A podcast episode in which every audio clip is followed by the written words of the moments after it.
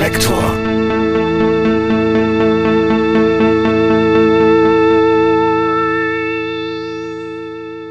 Herzlich willkommen zu Reflektor bei 4000 Hertz. Mein Name ist Jan Müller. Mein heutiger Gast ist Marian Gold von der Band Alphaville. Also in den 80er Jahren, da kamen dann irgendwie auch Veranstalter, die sagten, ey, wir machen jetzt eine Tour mit euch und so mhm. weiter und Vollpayback mhm. und was, wir haben eine Million auf den Tisch gelegt und wir haben mhm. gesagt, nee, machen wir nicht. Marian Gold wurde im Jahr 1954 geboren. 1982 gründete er die Band Forever Young, die seit 1983 den Namen Alphaville trägt. Die Band war seinerzeit Bestandteil des Künstlerkollektivs Nelson Community. Also wir haben das bis zum Ende auch genauso durchgezogen wie also an unseren punkigen Anfangstagen hier in West-Berlin. Das heißt irgendwie, dass alle Einnahmen irgendwie die Künstler irgendwie erwirtschafteten eben unter allen irgendwie verteilt wurden und das äh, betraf natürlich dann ab 1984 hauptsächlich Alphaville und das war völlig okay. Und also, kam nicht irgendwann äh, Gier da, ich kann ich nur, so? Da kann ich nur von mir reden. Ja, ja. Ich habe hin und wieder mal drüber nachgedacht. Ja. ja. Aber ich habe es nicht gemacht. Alphaville veröffentlichten 1984 ihre erste Single Big in Japan, die zum Welthit wurde. Das erste Album Forever Young enthielt mit Sounds Like a Melody, Forever Young und Jet Set weitere weltweit erfolgreiche Titel, die zu Klassikern geworden sind. Forever Young zum Beispiel haben wir noch im äh, Bernds Schlafzimmer haben wir das aufgenommen. das ist einfach ein Phänomen. 1986 erschien das zweite konzeptuelle Album Afternoons in Utopia, welches die Single Dance With Me enthielt.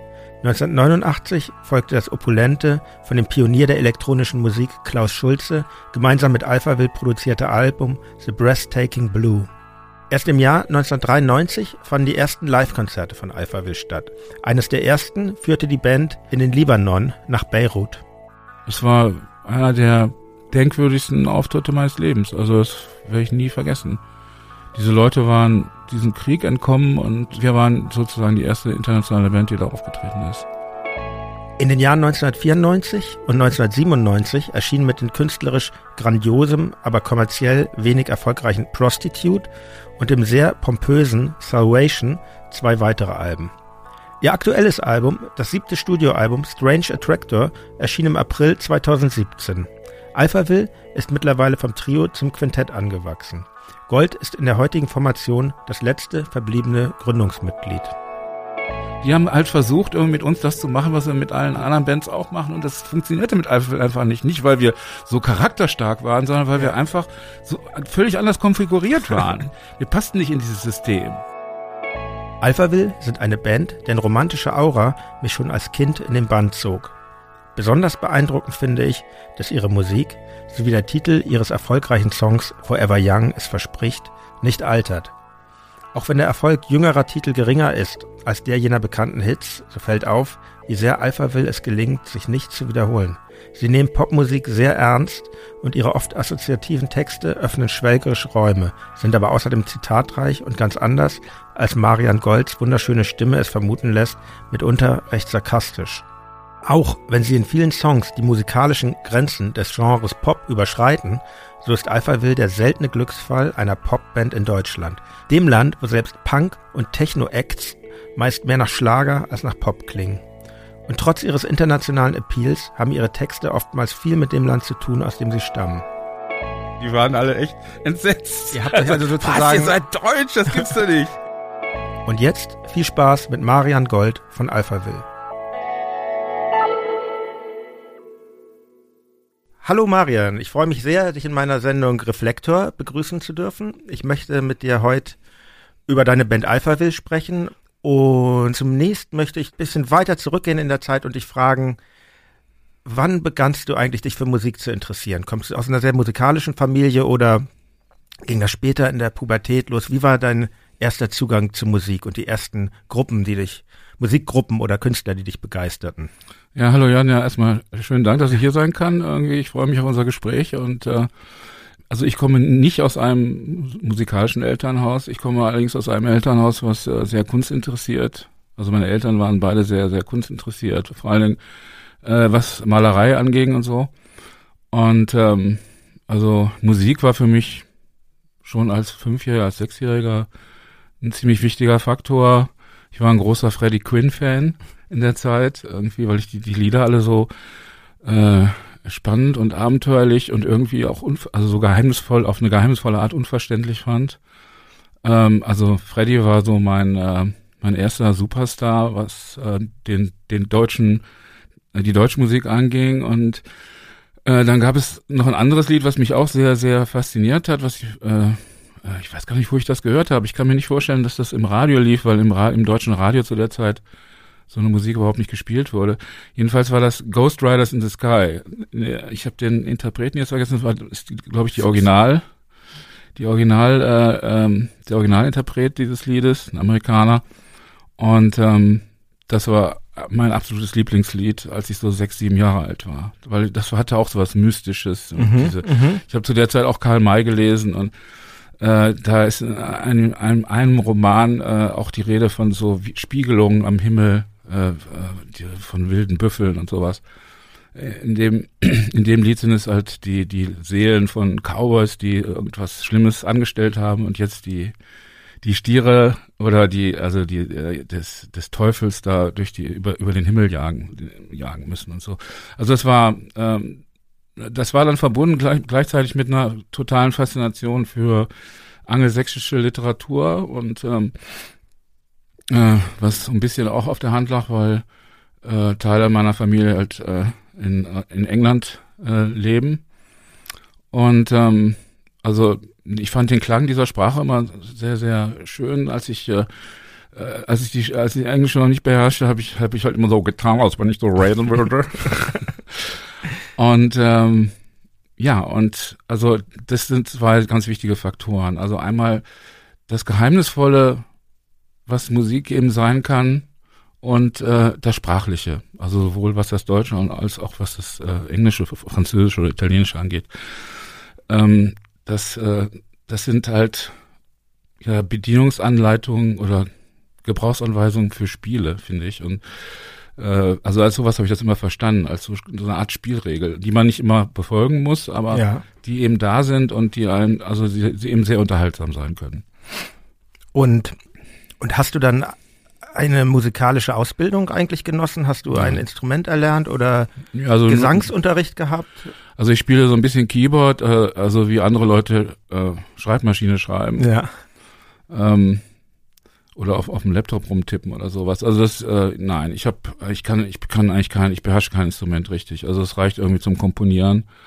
Äh, und eigentlich hat es mit Alphaville ja erst in dem Moment angefangen, als, als die technischen, die technologischen Voraussetzungen dafür da waren, weil keiner von uns äh, konnte ein Instrument spielen und wir waren alle eigentlich nur so riesengroße Fans von Musik, wir waren von Künstlern, von, wir waren Fans und, äh, und auf einmal gab es so Spielzeuge, die äh, also die es uns möglich machten, selber Musik zu machen. Und äh, das, das war ja, irgendwie du, einfach ein Traum, der in Erfüllung gegangen ist. Du sprichst jetzt von den ersten Synthesizern und Sequencern. Ja, vor allen Dingen Sequencer, mhm. Sequencer und äh, Rhythmusmaschinen natürlich. Also Synthesizer muss man ja spielen. ja, das stimmt. Dann hast du also, du warst äh, Musikfan und hast dann wahrscheinlich, wie du eben auch andeutest, Musik spielte eine wichtige Rolle in deinem Leben. Wann kam denn der Moment, als du, dass du dir sagtest, ich möchte eigentlich äh, selber Musik machen oder eine, eine Band gründen? Ja, also der, der Gedanke ist mir eigentlich gar nicht gekommen. Das waren andere. Mhm, mhm. Du wurdest, du wurdest gefragt, oder? Nein, ich, also ich, ich habe äh, also Ende der 70er Jahre zusammen mit einem Freund ähm, angefangen, Musik zu machen. Wie war das? Also der wollte das halt und ich, äh, ich dachte, na gut, da mache ich mit und ich äh, spiele vielleicht ein bisschen Bass. Ich dachte irgendwie, ein Bass ist ein einfaches Instrument. Ich hoffe, ja, dass du das, nicht zu nahe treten. Nein, nein, du. Genau das war meine Motivation. Ich, und, ähm, äh, also ich bin wirklich nicht besonders motorisch, nicht besonders begabt und, und äh, dachte mir, okay, das kriege ich vielleicht irgendwie noch hin. Und dann ging es halt äh, darum, ja, wer, wer singt und wir brauchen ja auch einen Text und so. Und ähm, also wir hatten damals also ein sehr, sehr primitives Equipment. Das war so ein, so ein MFB-Sequencer, so, ein, so eine kleine Kiste. Und ähm, oft, also wir haben dann irgendwie unsere Plattensammlung verkauft und äh, noch einiges andere und hatten dann noch einen äh, Modular-Synthesizer von Roland, ein Mhm. äh, 100M-System. Für heutige Verhältnisse ähm, waren diese Sachen ja schon teuer. Also hat die waren 5000 Mark gekostet. Mhm. Das weiß ich noch genau. Also da haben wir wirklich, wir hatten große Plattensammlungen und also Ja. das, wenn ich da heute dran denke, das war wahrscheinlich die beste Investition meines Lebens. Trotzdem, äh, also mit einem weinenden, einem lachenden äh, Auge muss ich sagen, weil da waren echt Schätzchen dabei, aber die ich nie wieder gekriegt habe. Aber ähm, und die Dinger gingen dann alle weg für einen Mark das Stück oder so. ja, jedenfalls, also das war so unser es hat sich gelohnt. würde ich wir, trotzdem ja, wir hatten dann, wir hatten dann später noch einen Fender Rhodes, einen äh, 77, irgendwie, um, wo wir Akkorde spielen konnten. Äh, und äh, ja, und dieser dieses äh, 100M-System von Roland, äh, das hatte zwei Oszillatoren, die konnte man gegeneinander vers verstimmen. Äh, da konnte man also eine Quinte, eine Quarte Mhm. spielen. Also das äh, war schon für damalige Verhältnisse, also und wir hatten null Ahnung von dem Teil. Also wir mussten das erstmal alles lernen, was das ist, Hüllkurven und dieser ganze Kram. Und ähm, ja, und dann haben wir gleich angefangen, Stücke zu schreiben. Also wir haben nie nachgespielt, wir waren totale Autodidakten und äh, also Ja, haben das alles aus uns selber rausgeholt. Also wir haben jetzt wir haben nie so, also die Musik von anderen Künstlern analysiert oder sowas, sondern wir haben einfach völlig naiv irgendwie drauf los komponiert. Das merkt man eurer Musik, finde ich, auch an. Es gibt ja, wenn ich das richtig sehe, auf den ganzen sieben regulären Alphaville-Tonträgern auch keinen einzigen Coversong.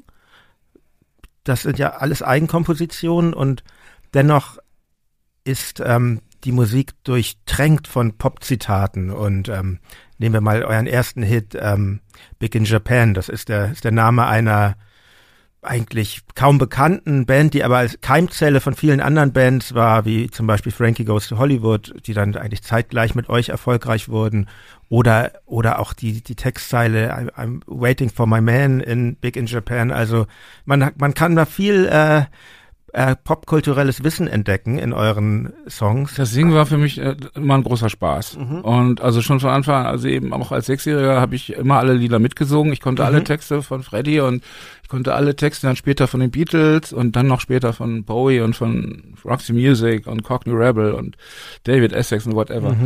Und ähm, da hatte sich wirklich was äh, angesammelt, auch so ähm, ja nicht direkt an Wissen, aber eben an, wie du sagst, äh, Zitate, die man irgendwie dann einfach so hervor- hervorziehen kann und irgendwie in einen anderen Kontext einsetzen kann. Äh, Singen war, ähm, ja, das war, aber das war für mich immer so eine Privatangelegenheit und ähm, als wir dann an, angefangen, also Big in Japan war das zweite Stück, was ich jemals in meinem Leben geschrieben habe. Das erste war eine Nummer, die war auch nicht so schlecht. Äh, aber die haben wir, die ist irgendwie verschollen gegangen, ich weiß nicht mehr. Ich habe ich hab irgendwann mal nach dem Demo noch mit, mit Bernd zusammengesucht, aber Ja. das, ist, äh, das Ding ist weg. Das ist schade. Äh, Big in Japan haben wir no- 1979 geschrieben Ja. und ich wollte die Nummer eigentlich auch gar nicht mit aufs Album nehmen, weil die so alt war. Irgendwie. Und Bernd hat mich angefleht, dass, Ja. dass wir das Ding da, dass wir das Ding damit auf die auf die Platte nehmen. Und ähm, äh, Forever Young haben wir 1983 geschrieben. Mm, Ich denke mal, ich nehme mal an, dass alle Hörerinnen und Hörer oder fast alle die drei großen Alphaville-Hits Big in Japan, Sounds Like a Melody und Forever Young kennen, aber aber um das nochmal äh, in, die, in die Reihenfolge zu bringen, die, diese Songs waren alle auf dem auf dem ersten Album von euch, For, Forever Young und ähm, ich kann ja mal vielleicht kurz erzählen, wie, wie ich euch auf euch auf, aufmerksam wurde. Ja. Das war 1983 und das war das war ja die Zeit, wo, wo die neue deutsche Welle, die ich als Kind, als damals 10, 11, 12-Jähriger ziemlich intensiv miterlebt habe, mit den ganzen verschiedenen Bands, die es da gab, Trio natürlich, die mich sehr begeistert hatten als Kind, Hm? mit diesem einfachen Da, Da, Da. Mich haben die auch begeistert. Ja, und dann später extra breit, hurra, hurra, die Schule brennt. Ja. Oder auch, aber auch schon Sachen, die mich, es gab auch Sachen, die so ein bisschen abwichen, Bands wie Abwärts oder deutsch-amerikanische Freundschaft. Mhm. Und durch diese Musik ähm, kam ich dann so ein bisschen mehr in den Under Underground rein. Und Mhm. ich war auch einer der wenigen in meiner Schulklasse, die nie Bravo gelesen haben, weil irgendwie war mir das immer, das dachte ich so, das stimmt doch nicht, was da drin steht. Das ist doch, ist doch eigentlich äh, nicht die Wahrheit. Also vielleicht war ich auch nur verklemmt, zu verklemmt für Dr. Sommer. Ich, ich weiß es nicht, die da mal diesen Kummerkasten Sexualaufklärung, aber aber trotzdem habe ich natürlich die damaligen wenigen Musikfernsehsendungen, die es, die es, die es im, auf diesen drei Fernsehprogrammen gab, mir angeguckt und stieß dann eben auch auf euch, auf Alphaville. Ich glaube, ich habe ich hab gar nicht, ähm, gar nicht gewusst, dass ihr eine deutsche Band seid, überhaupt zunächst. Und hab dann aber natürlich mitgekriegt über meine äh, Klassenkameraden und Kameradinnen vor allen Dingen, dass, dass ihr da eine ganz große Nummer in der Bravo seid. Und ich hätte das, glaube ich, niemals so öffentlich zugegeben damals schon, aber weil ich bei mir alles mehr Richtung Underground ging, aber ich konnte mich dem wirklich nicht entziehen, diesen Songs, und ich fand die immer ganz ganz toll, weil, weil ich glaube, man spürt das, dass das jetzt auch nicht irgendwie nur Schalalalala ist, sondern dass es auch eine irgendwie eine kritische äh, kritische Message in diesen Songs gibt und natürlich sind die Melodien und deine Stimme und und diese Synthesizer diese Synthesizer-Arrangements, die sind schon was, ähm, was mich einfach sehr ergriffen hat und das geht mir bis heute so. Und um daraus mal eine, eine, eine Frage zu formulieren, das waren ja alles Playback-Auftritte im Fernsehen seinerzeit, aber wie habt ihr es eigentlich geschafft, so aus dem Nichts heraus eigentlich so professionell rüberzukommen, weil ich weiß aus eigener Erfahrung, wie, wie schwer das eigentlich ist, als Band da so so aufzutreten, dass das überzeugend wirkt. Und wir fingen ja eher an mit unserer Band Tokotronic, dass wir so ein bisschen die Dilettantenkarte gezogen hatten. Und bei euch fand ich, war es genau das Gegenteil. Das sah so aus, als würdet ihr das schon seit zehn Jahren machen. Habt ihr das irgendwie jahrelang im Keller geübt oder? Nö, also es war, wir waren eigentlich auch nicht besonders professionell. Also ja. wir sind bis heute eigentlich nicht professionell. Also ich mhm. würde uns nicht als eine professionelle Band da gibt es irgendwie Beispiele, Gut, wo ich echt meinen Hut ziehe. Also mhm. Bands ja, die also die das so drauf haben, irgendwie also Bühnenpräsenz und Beherrschung von Instrumenten und also die die Massen da vor der Bühne händeln und so weiter und so fort. Äh, ja. Also das ist also das können wir auch, aber wir machen das also wir, wir haben das nicht gelernt. Ja, vielleicht ist es vielleicht ist es einfach diese das Magie einer Band, was da zusammen. Ihr wart ja auch drei Charaktere in, ja, der, waren, in der Urbesetzung. Wir waren, wir waren eine ziemlich verschworene Gemeinschaft, aber ja. wir waren ja nicht nur diese drei Leute. Also ich meine, ja. erstmal hatten wir natürlich, also was das erste Album anging, wirklich super Produzenten, Wolfgang Loos und Colin mhm. Pearson. Ähm, aber die ganze Geschichte von Alphaville ist ist eine also muss ich sagen, ist wirklich sehr, sehr ungewöhnlich und äh, also folgt nicht so den, den aus, ausgetretenen Faden. Also ja. wir waren immer felsenfest von, sagen wir mal, von unserer, von dem Anspruch, den wir an uns selber und an die Musik hatten und an die Aussage der Songs, und wir waren immer total davon überzeugt. Das, also das war eigentlich der Kern. Äh, diese, diese Überzeugung, die hat uns da hingebracht in, in, in Gegenden, wo wir uns ohne diese innere Überzeugung niemals getraut hätten. Also ich kann mich noch an den ersten, aller, meinen allerersten Auftritt mit Flashlights äh, äh, im ZDF erinnern. Das war gleich eine riesengroße Fernsehsendung. Und ähm, also Glück muss man natürlich auch haben. Ja. Äh, und äh, ich saß auf diesem japanischen Stuhl und musste dann irgendwie fünf Schritte zu diesem Mikrofon hin, hingehen und das waren die fünf schlimmsten Schritte meines Lebens. Ich wusste echt nicht, wie ich, wie ich das schaffen sollte, dahin zu. Und dann diesen, hatten wir diese kratzigen Pullovers an. Irgendwie sahen ein bisschen aus wie Haircut 100.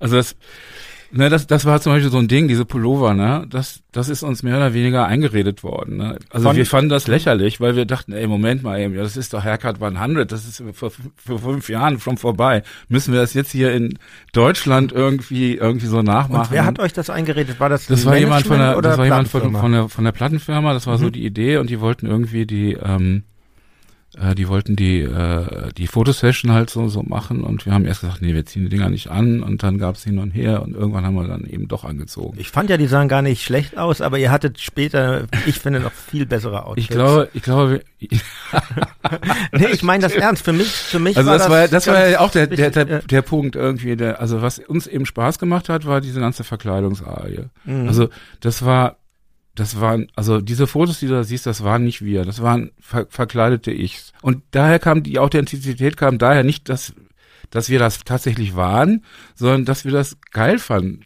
Dass mhm. wir das nicht, also wir mhm. waren es nicht und wir fanden es geil, so zu sein irgendwie. Also in diese Rollen zu schlüpfen und dann irgendwann aber auch wieder da rauszugehen, sobald wir, sobald wir irgendwie wieder zu, also in Münster oder später dann wieder in Berlin waren, irgendwie mit unseren mit den mit den unseren anderen Kumpel, ja, wir waren ja irgendwie so ein sozialistisches Künstlerkollektiv. Ja, das ist auch, da will ich auch gleich noch drauf kommen. Das finde ich auch eine sehr interessante und bemerkenswerte Geschichte. Aber nochmal mhm. zu der Kleidung. Ich kenne das sogar von meiner anderen Band, nur wir hatten nicht irgendwie den Vorteil, dass wir aus den Uniformen, die wir selber äh, gewählt hatten, wieder rausschlüpfen konnten. Wir hatten uns tatsächlich auch ähm, richtig einen Dresscode äh, verordnet. Wir hatten ja diese Trainingsjacken damals immer Anfang der 90er mhm. und dann Korthosen und wir hatten wirklich bei unserem ersten Auftritt auch äh, die Vereinbarung äh, äh, geschlossen, jetzt aber alle mit brauner Korthose. Das ist ein total spackiges Outfit, aber äh, das weiß ich noch, weil Arne, unser Schlagzeuger, mir später erzählte, er musste sich die dann auch noch ähm, extra, er ist noch extra in Second-Hand-Laden gegangen und hat sich eine Korthose gekauft. Also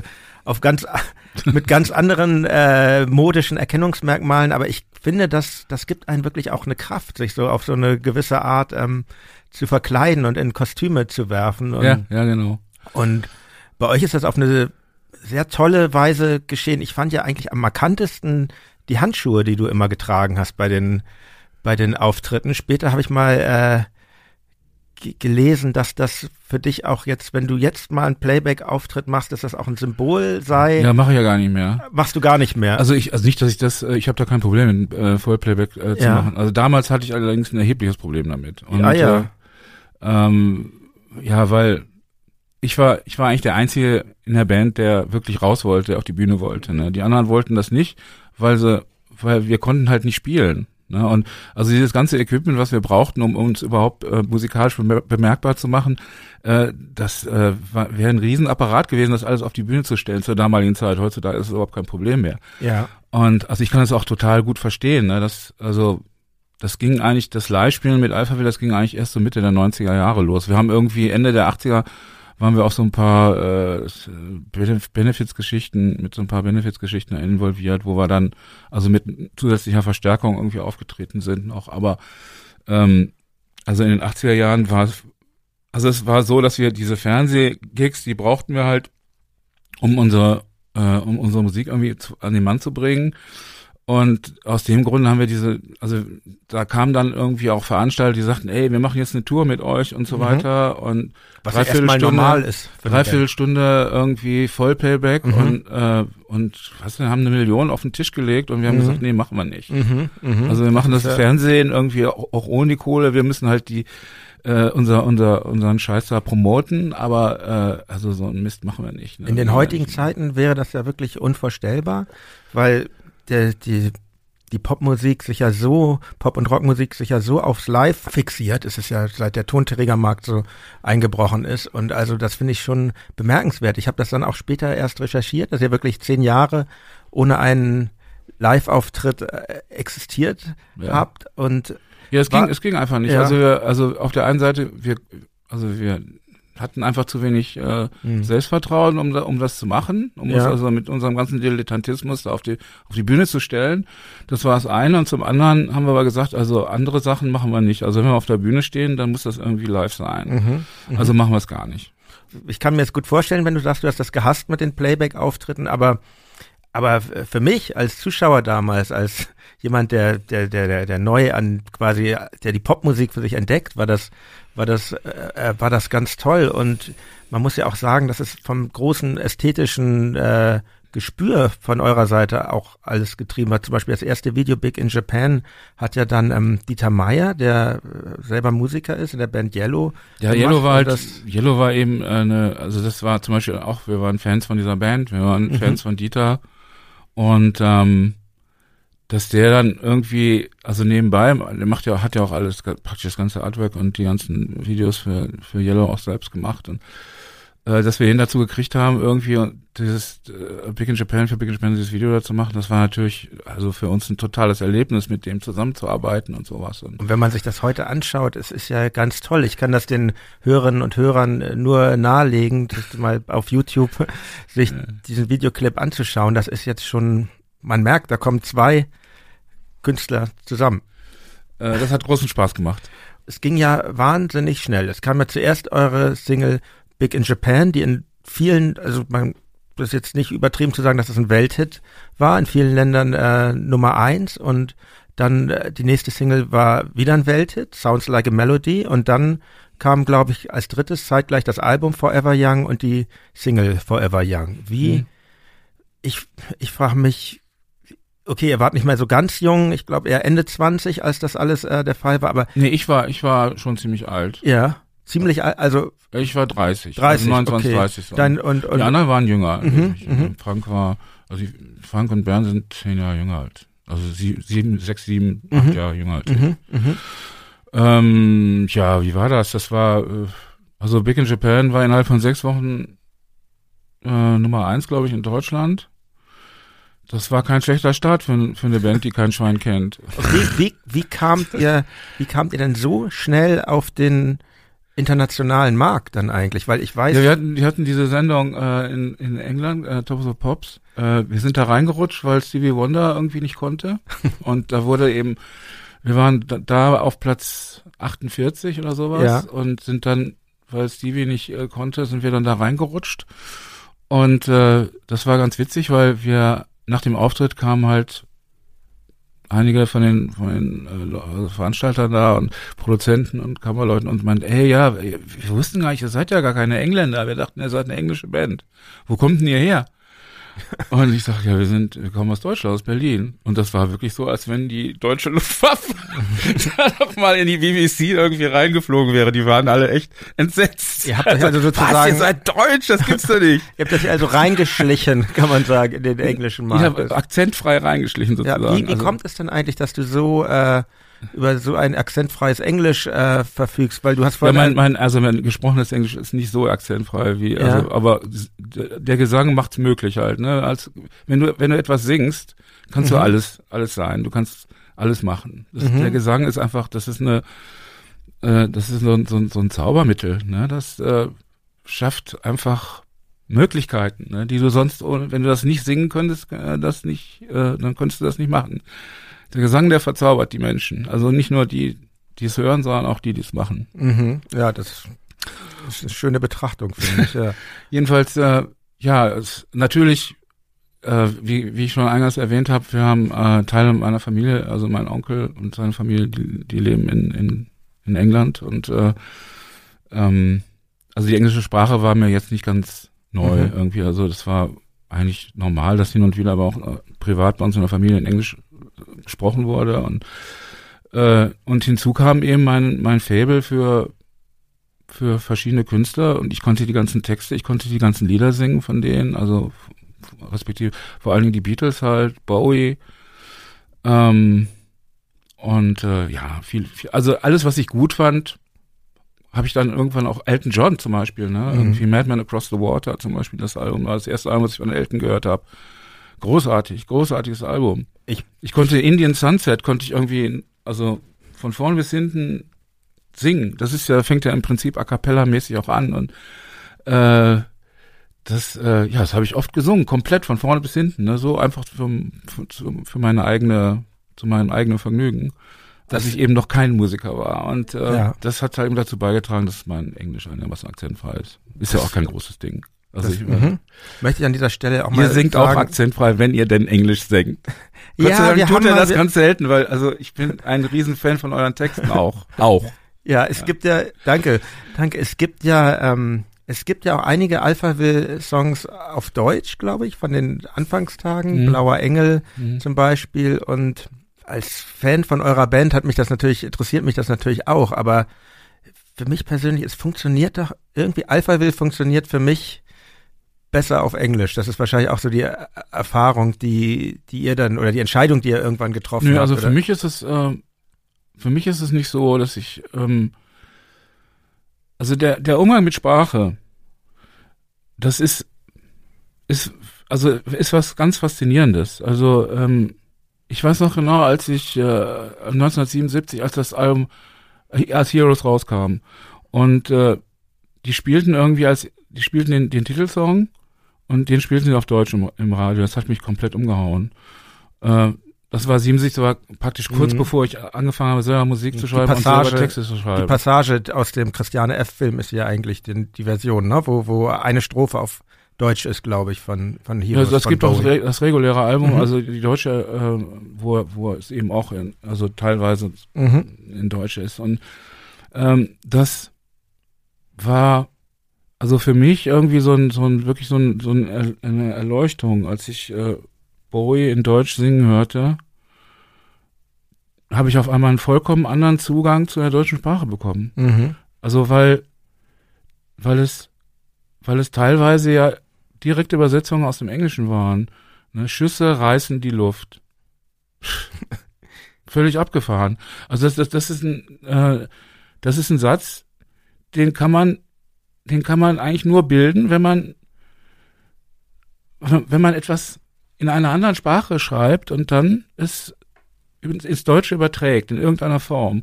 Und äh, ich habe zum Beispiel oft, wenn ich, wenn ich das Gefühl hatte, dass ich irgendwie einen Text habe, der mir zu banal ist, diesen Text in eine andere Sprache übertragen und ihn dann wieder rückübersetzt. Mhm. Und auf einmal war, war das ein ganz irrer Satz. Äh, also es ist eine ganz interessante Technik. Und äh, insofern war das ist es für mich auch immer ein großer Spaß, wenn, also wenn ich irgendwie, also wir, wir spielen auch also deutsche Stücke, wenn wir auftreten. Und ähm, aber es war damals die Entscheidung, die war völlig unideologisch. Ähm, wir hatten halt, als wir das Album veröffentlichen, haben wir gesagt, okay, wenn wir es machen, machen wir es nur in einer Sprache, entweder in Deutsch oder in Englisch. Mhm. Und ähm, wir hatten halt auf der einen Seite Stücke wie Blauer Engel oder ähm, Traumtänzer ähm, oder Leben ohne Ende. Mhm. Das sind sehr gute Stücke, überhaupt keine Frage. Und auf der anderen Seite hatten wir eben Big in Japan, Forever Young Sounds Like a Melody. Und es war vollkommen klar, dass wir die englischen Stücke nehmen und damit war, war, war die Sache, also die Stoßrichtung, äh, was die Sprache angeht, irgendwie einfach vorgegeben. Also unsere, ja, sagen wir mal, die zumindest poppigeren Stücke, kommerzielleren Stücke in, in Gänsefüßchen, die, äh, also Stücke, die ja mehr, mehr charming waren mhm. oder so, ne, die waren halt alle in Englisch und deswegen sind wir eben eine englischsprachige Band geworden. Nehmen wir zum Beispiel das äh, von Peter Gabriel, ein deutsches ja. Album. Ja. Das ist unfassbar, wenn du das, wenn du das hörst. Also das ist, also so möchte ich klingen, wenn ich Deutsch singe. Mhm. Also, also ich meine gar nicht den Akzent, sondern ja. ich meine diese Sprache. Diese Sprache, das sind alles du spürst, dass es Übersetzungen sind, aber sie sind so nah am Original und mhm. ohne Rücksicht mhm. auf, äh, sagen wir mal, vollkommen ungewohnte Kombination, äh, Bedeutungswortkombination irgendwie, äh, sind diese Texte entstanden. Ja, das ist also, äh, also Family Snapshot zum Beispiel im Deutschen ist einfach das, zum Niederknien und also nicht nur das, du, du liegst, du liegst dann da und weinst, mhm. weil, es, weil es so unglaublich ergreifend ist. Und das Ganze ist in einer Sprache, die also von Aliens sein könnten, mhm. die, die von mhm. irgendwie, ja, ich weiß nicht, also die von ganz, ganz weit irgendwo herkommt. Und äh, also ganz viel, äh, ganz viel Mysterium, ganz viel Geheimnis, ganz viel Rätsel hat. Ich kenne ich kenn diesen Effekt. Ich bin ich, das ist jetzt etwas abseitig, aber ich bin ein großer Fan von einem russischen Künstler, der auch schon verstorben ist, Jegor Letov, der auch aus dieser Punk-Underground-Szene mhm. aus Sibirien kommt, der allerdings 95 Prozent oder 99 Prozent seines Werkes sind, sind in russischer Sprache. Sprache, die ich nicht beherrsche, aber trotzdem ergreift mich die Musik sehr. Das ist ja auch das Tolle an der an dieser Internationalität von Musik. Man muss auch gar nicht unbedingt die Texte verstehen, um sie um sie um sie zu verstehen. Also man muss die Sprache nicht kennen, um die Texte zu verstehen. Aber es gibt eben auch einige Songs von ihm auf Englisch mit einem ganz ähnlichen Effekt. Und das sind dann wirklich die Momente, wo man wirklich noch, oder wo ich dann zumindest noch extremer berührt ist, weil man eben diese, wie du sagst, diese also Tokotronic ist ein grandioses Beispiel äh, mhm. äh, für, die, äh, für diese Art von Texten, finde ich. Also das ist äh, für mich auch, das ist, das sind Texte, die kommen aus einem anderen Universum. Danke. Äh, und das, also ich meine das auch positiv, also mhm. absolut positiv. Das ist einfach jedes Mal eine vollkommen, also jedes Mal, wenn ein neues Album kommt, irgendwie von euch eine vollkommen neue Erfahrung irgendwie. Äh, also die Themen, die da gesetzt sind, sind, äh, die sind die haben vielleicht andere Menschen auch schon in einer oder anderen Form aufgegriffen, aber die Perspektive, die durch diese Sprache entsteht, ist einfach eine vollkommen, also vollkommen andere und vollkommen neue Art, sich Sachen zu nähern. Und, und euer Sänger danke. muss auch ein bisschen wahnsinnig sein. Also was, was man, ähm, was ja vielleicht noch eine interessante Information am Rande ist, unsere ersten Stücke vom, vom ersten Album oder zwei, ähm, die Idee ist gut, äh, doch die Welt noch nicht bereit zum Beispiel, was ein Lied ist, was wir auch immer noch spielen. Das hat äh, Dirk, unser Sänger, zuerst in englischer Sprache geschrieben und dann genau was, ja, was du erzählst, ja. rückübersetzt. Und das ist vielleicht, vielleicht dieser Effekt, weil Arne, unser Schlagzeuger und ich, wir haben immer schon viel deutschsprachige Musik gehört, aber Dirk eben überhaupt nicht. Und als er nach Hamburg kam, meinte, ach, das ist ja wohl hier so üblich, dass man deutschsprachige Texte macht und hat sich dieser Herausforderung auch gestellt. Aber für ihn war das popmusikalisch gesehen eben auch eine Fremdsprache und vielleicht entstehen, entstand dadurch dieser Effekt. Aber ich möchte noch mal kurz jetzt auf euch zurückkommen mhm. und ähm, was du vorhin schon andeutest, ihr wart ja mit Alphaville was ich auch erst viel später erfahren habe, Teil, Teil einer künstlerischen Gemeinschaft, der Nelson Community. Mhm. Und ähm, wie war das denn eigentlich Zeit, und ihr habt, glaube ich, in Münster, hattet ihr, habt ihr damals noch gewohnt, ganz zu Anfang? Ja, ganz zu Anfang war, wir waren hier in Berlin. Also ja. da, in Berlin hat sich Nelson konstituiert. Das war eben irgendwie, die Idee war, äh, also Künstler sind halt arme Schlucker, die haben nicht viel Kohle, wir tun uns mhm. zusammen, äh, also teilen alles miteinander, äh, also in echt, nicht mhm. so wie heutzutage im Internet. das ist, äh, das ist eigentlich totaler Missbrauch dieses, dieses Begriffes teilen. Ja. Äh, und ähm, ja, und halten zusammen und äh, haben natürlich auch irgendwie eine politische Überzeugung, äh, die also ja, die man als links bezeichnen könnte. Mhm. Ähm, und ähm, und gemeinsame Interessen. Also wir waren alle Fans, wir waren alle fasziniert von Kunst äh, im, im Großen Ganzen. Also jetzt nicht nur Musik, sondern Malerei, Bildhauerei, Fotografie, Literatur, äh, alles was alles was was man sich nur vorstellen kann. Und ähm, also wir haben ja vorhin über Authentizität und so gesprochen und also das was wir damals so auch erzählt haben, was die Leute teilweise gar nicht hören wollten in den Interviews auch, ne? das stimmte alles. Also das ja. waren irgendwie keine erfundenen Geschichten. Und genau diese Sachen, dieser Rückhalt, den wir über das, über, die, über das Nelson-Projekt hatten, der Rückhalt, den wir äh, ähm, also aufgrund ja unserer inneren Einstellung hatten und also auch zu dem, was wir da machten. Also wir waren immer überzeugt davon, dass das, was wir machen, also dass es zwar irgendwie Popmusik ist, aber dass es eben Kunst ist. Ne? Und ähm, äh, und wir waren überhaupt nicht daran interessiert, Geld zu verdienen. Also das, also, also das war noch nie, das war noch nie mein mein Problem irgendwie, dass ich das unbedingt wollte oder dass das irgendwie, das hat nicht mal so im Hintergrund geschlummert. Also mhm. Also es war wirklich einfach dieser Spaß, dieser irre Spaß, äh, Musik überhaupt machen zu können. Das war das war für uns wie ein Wunder. Ne? Auf einmal hatten wir diese ganzen Geräte und konnten das machen und dann hatten wir natürlich irgendwie im New Musical Express oder im, im Melody Maker hatten wir gelesen, Brian Eno, wie das, äh, wie der diese, diese Samples irgendwie, dann haben wir das auch angefangen zu basteln, so Tonbandschleife, wir hatten kein, am Anfang hatten wir keine, wir hatten nur so eine Rhythmus, so eine Begleitautomatik aus einer Orgel, die haben wir ja. mal ausgebaut. Ne? Die klang halt immer gleich und dann haben wir angefangen, so Tonbandschleifen zu machen, ne? irgendwie, weil wir es bei Brian Eno mal gelesen hatten, ne, wie der das macht. Und haben so, so Samples von unseren Platten gemacht, so Drumfills und sowas und haben dann auf die Drum, auf die Drumfills dann, die liefen dann halt geloopt und äh, da haben wir dann drauf gespielt. Ne? Dann klang das wie, also es klang ja wie ein richtiges Schlagzeug dann. Ne? Ja. Wir konnten es gar nicht fassen. Also es war, es ging jetzt auch nicht darum, dass wir ähm, dass wir jetzt irgendwie daran geglaubt haben, dass die Zukunft der, der Musik jetzt bei Synthesizern liegt oder sonst irgendwas. Das, das wäre noch, das wäre noch eine Frage. Ihr, ihr nee, hattet keine ideologische Abneigung gegen Gitarren oder? Nee, ich, also ich, ich jedenfalls nicht. Also ja. Frank schon. Ja, okay. Frank meinte, er steigt aus, sobald irgendwie jemand in der Band Gitarre spielt. Er ist äh, dann ja auch. Da habe ich, ja, aber aus anderen Gründen, ja, weil, er, ja. also, weil dann passierte mit der Band was, was eben keiner, womit keiner rechnen konnte, mhm. dass wir auf einmal berühmt und äh, was weiß ich waren und das war, da hatte er da keinen Bock drauf, dann ist er eben ausgestiegen. Aber ähm, also das war sehr, sehr ehrenhafter Grund irgendwie, dass er das gemacht hat.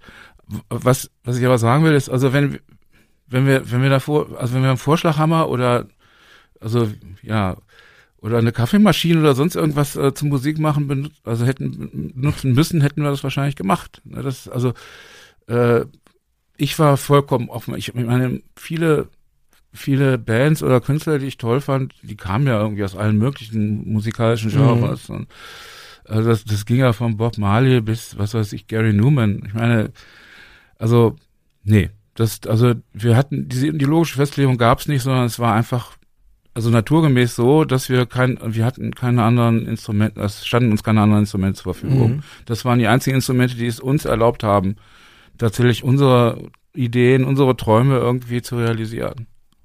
Und, und dieses Künstlerkollektiv zog dann aus finanziellen Gründen von Berlin ja, nach, nach, äh, ja, nach Münster, weil äh, unsere damalige Schlagzeugerin, später auch zeitweise Managerin, Ariane, die äh, hatte, hatte eine Oma in Münster, die hatte mehrere Mietshäuser da und wir konnten da halt in ein so ein Haus einziehen und alle zusammen wohnen, was wir unbedingt wollten. Und dann konnten wir unten.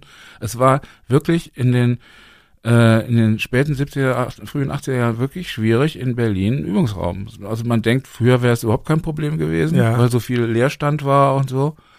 Äh, aber ich, ich glaube, heute ist es viel einfacher. Ja, ja es gibt teilweise weil, Förderung. Weil früher hast du so. sofort, mhm. irgendwie, wenn du Krach gemacht hast oder so, sofort hattest du eine Anzeige da, ne? weil es waren auch irre viele Rentner und Pensionäre und so in der mhm. Stadt und ähm, naja, also es war schwierig, Übungsräume zu kriegen und da in Münster konnten wir das alles machen und das war dann eben unser Münsteraner Exil und das erste Album, was wir gemacht haben, ist im Prinzip das Berlin Homesick äh, mhm. Album, weil also fast alle Stücke handeln von Berlin und also manch, manche explizit, wie Sommer in Berlin zum Beispiel. Hast du Berlin vermisst äh, dann dort in? Ja, wir in haben alle, wir haben alle, mhm. also Münster war eine super schöne Zeit mhm. und äh, also die Stadt hat uns geliebt. Also mhm.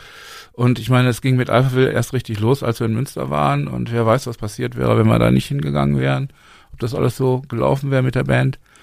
Äh, das bezweifle ich mal. Ähm, also wir haben der Stadt sehr, sehr viel zu verdanken und es ist auch jedes Mal toll, wenn wir auf Tour sind und äh, in Münster spielen. Das ist irgendwie auch wieder ein Homecoming irgendwie ja. auf eine Art.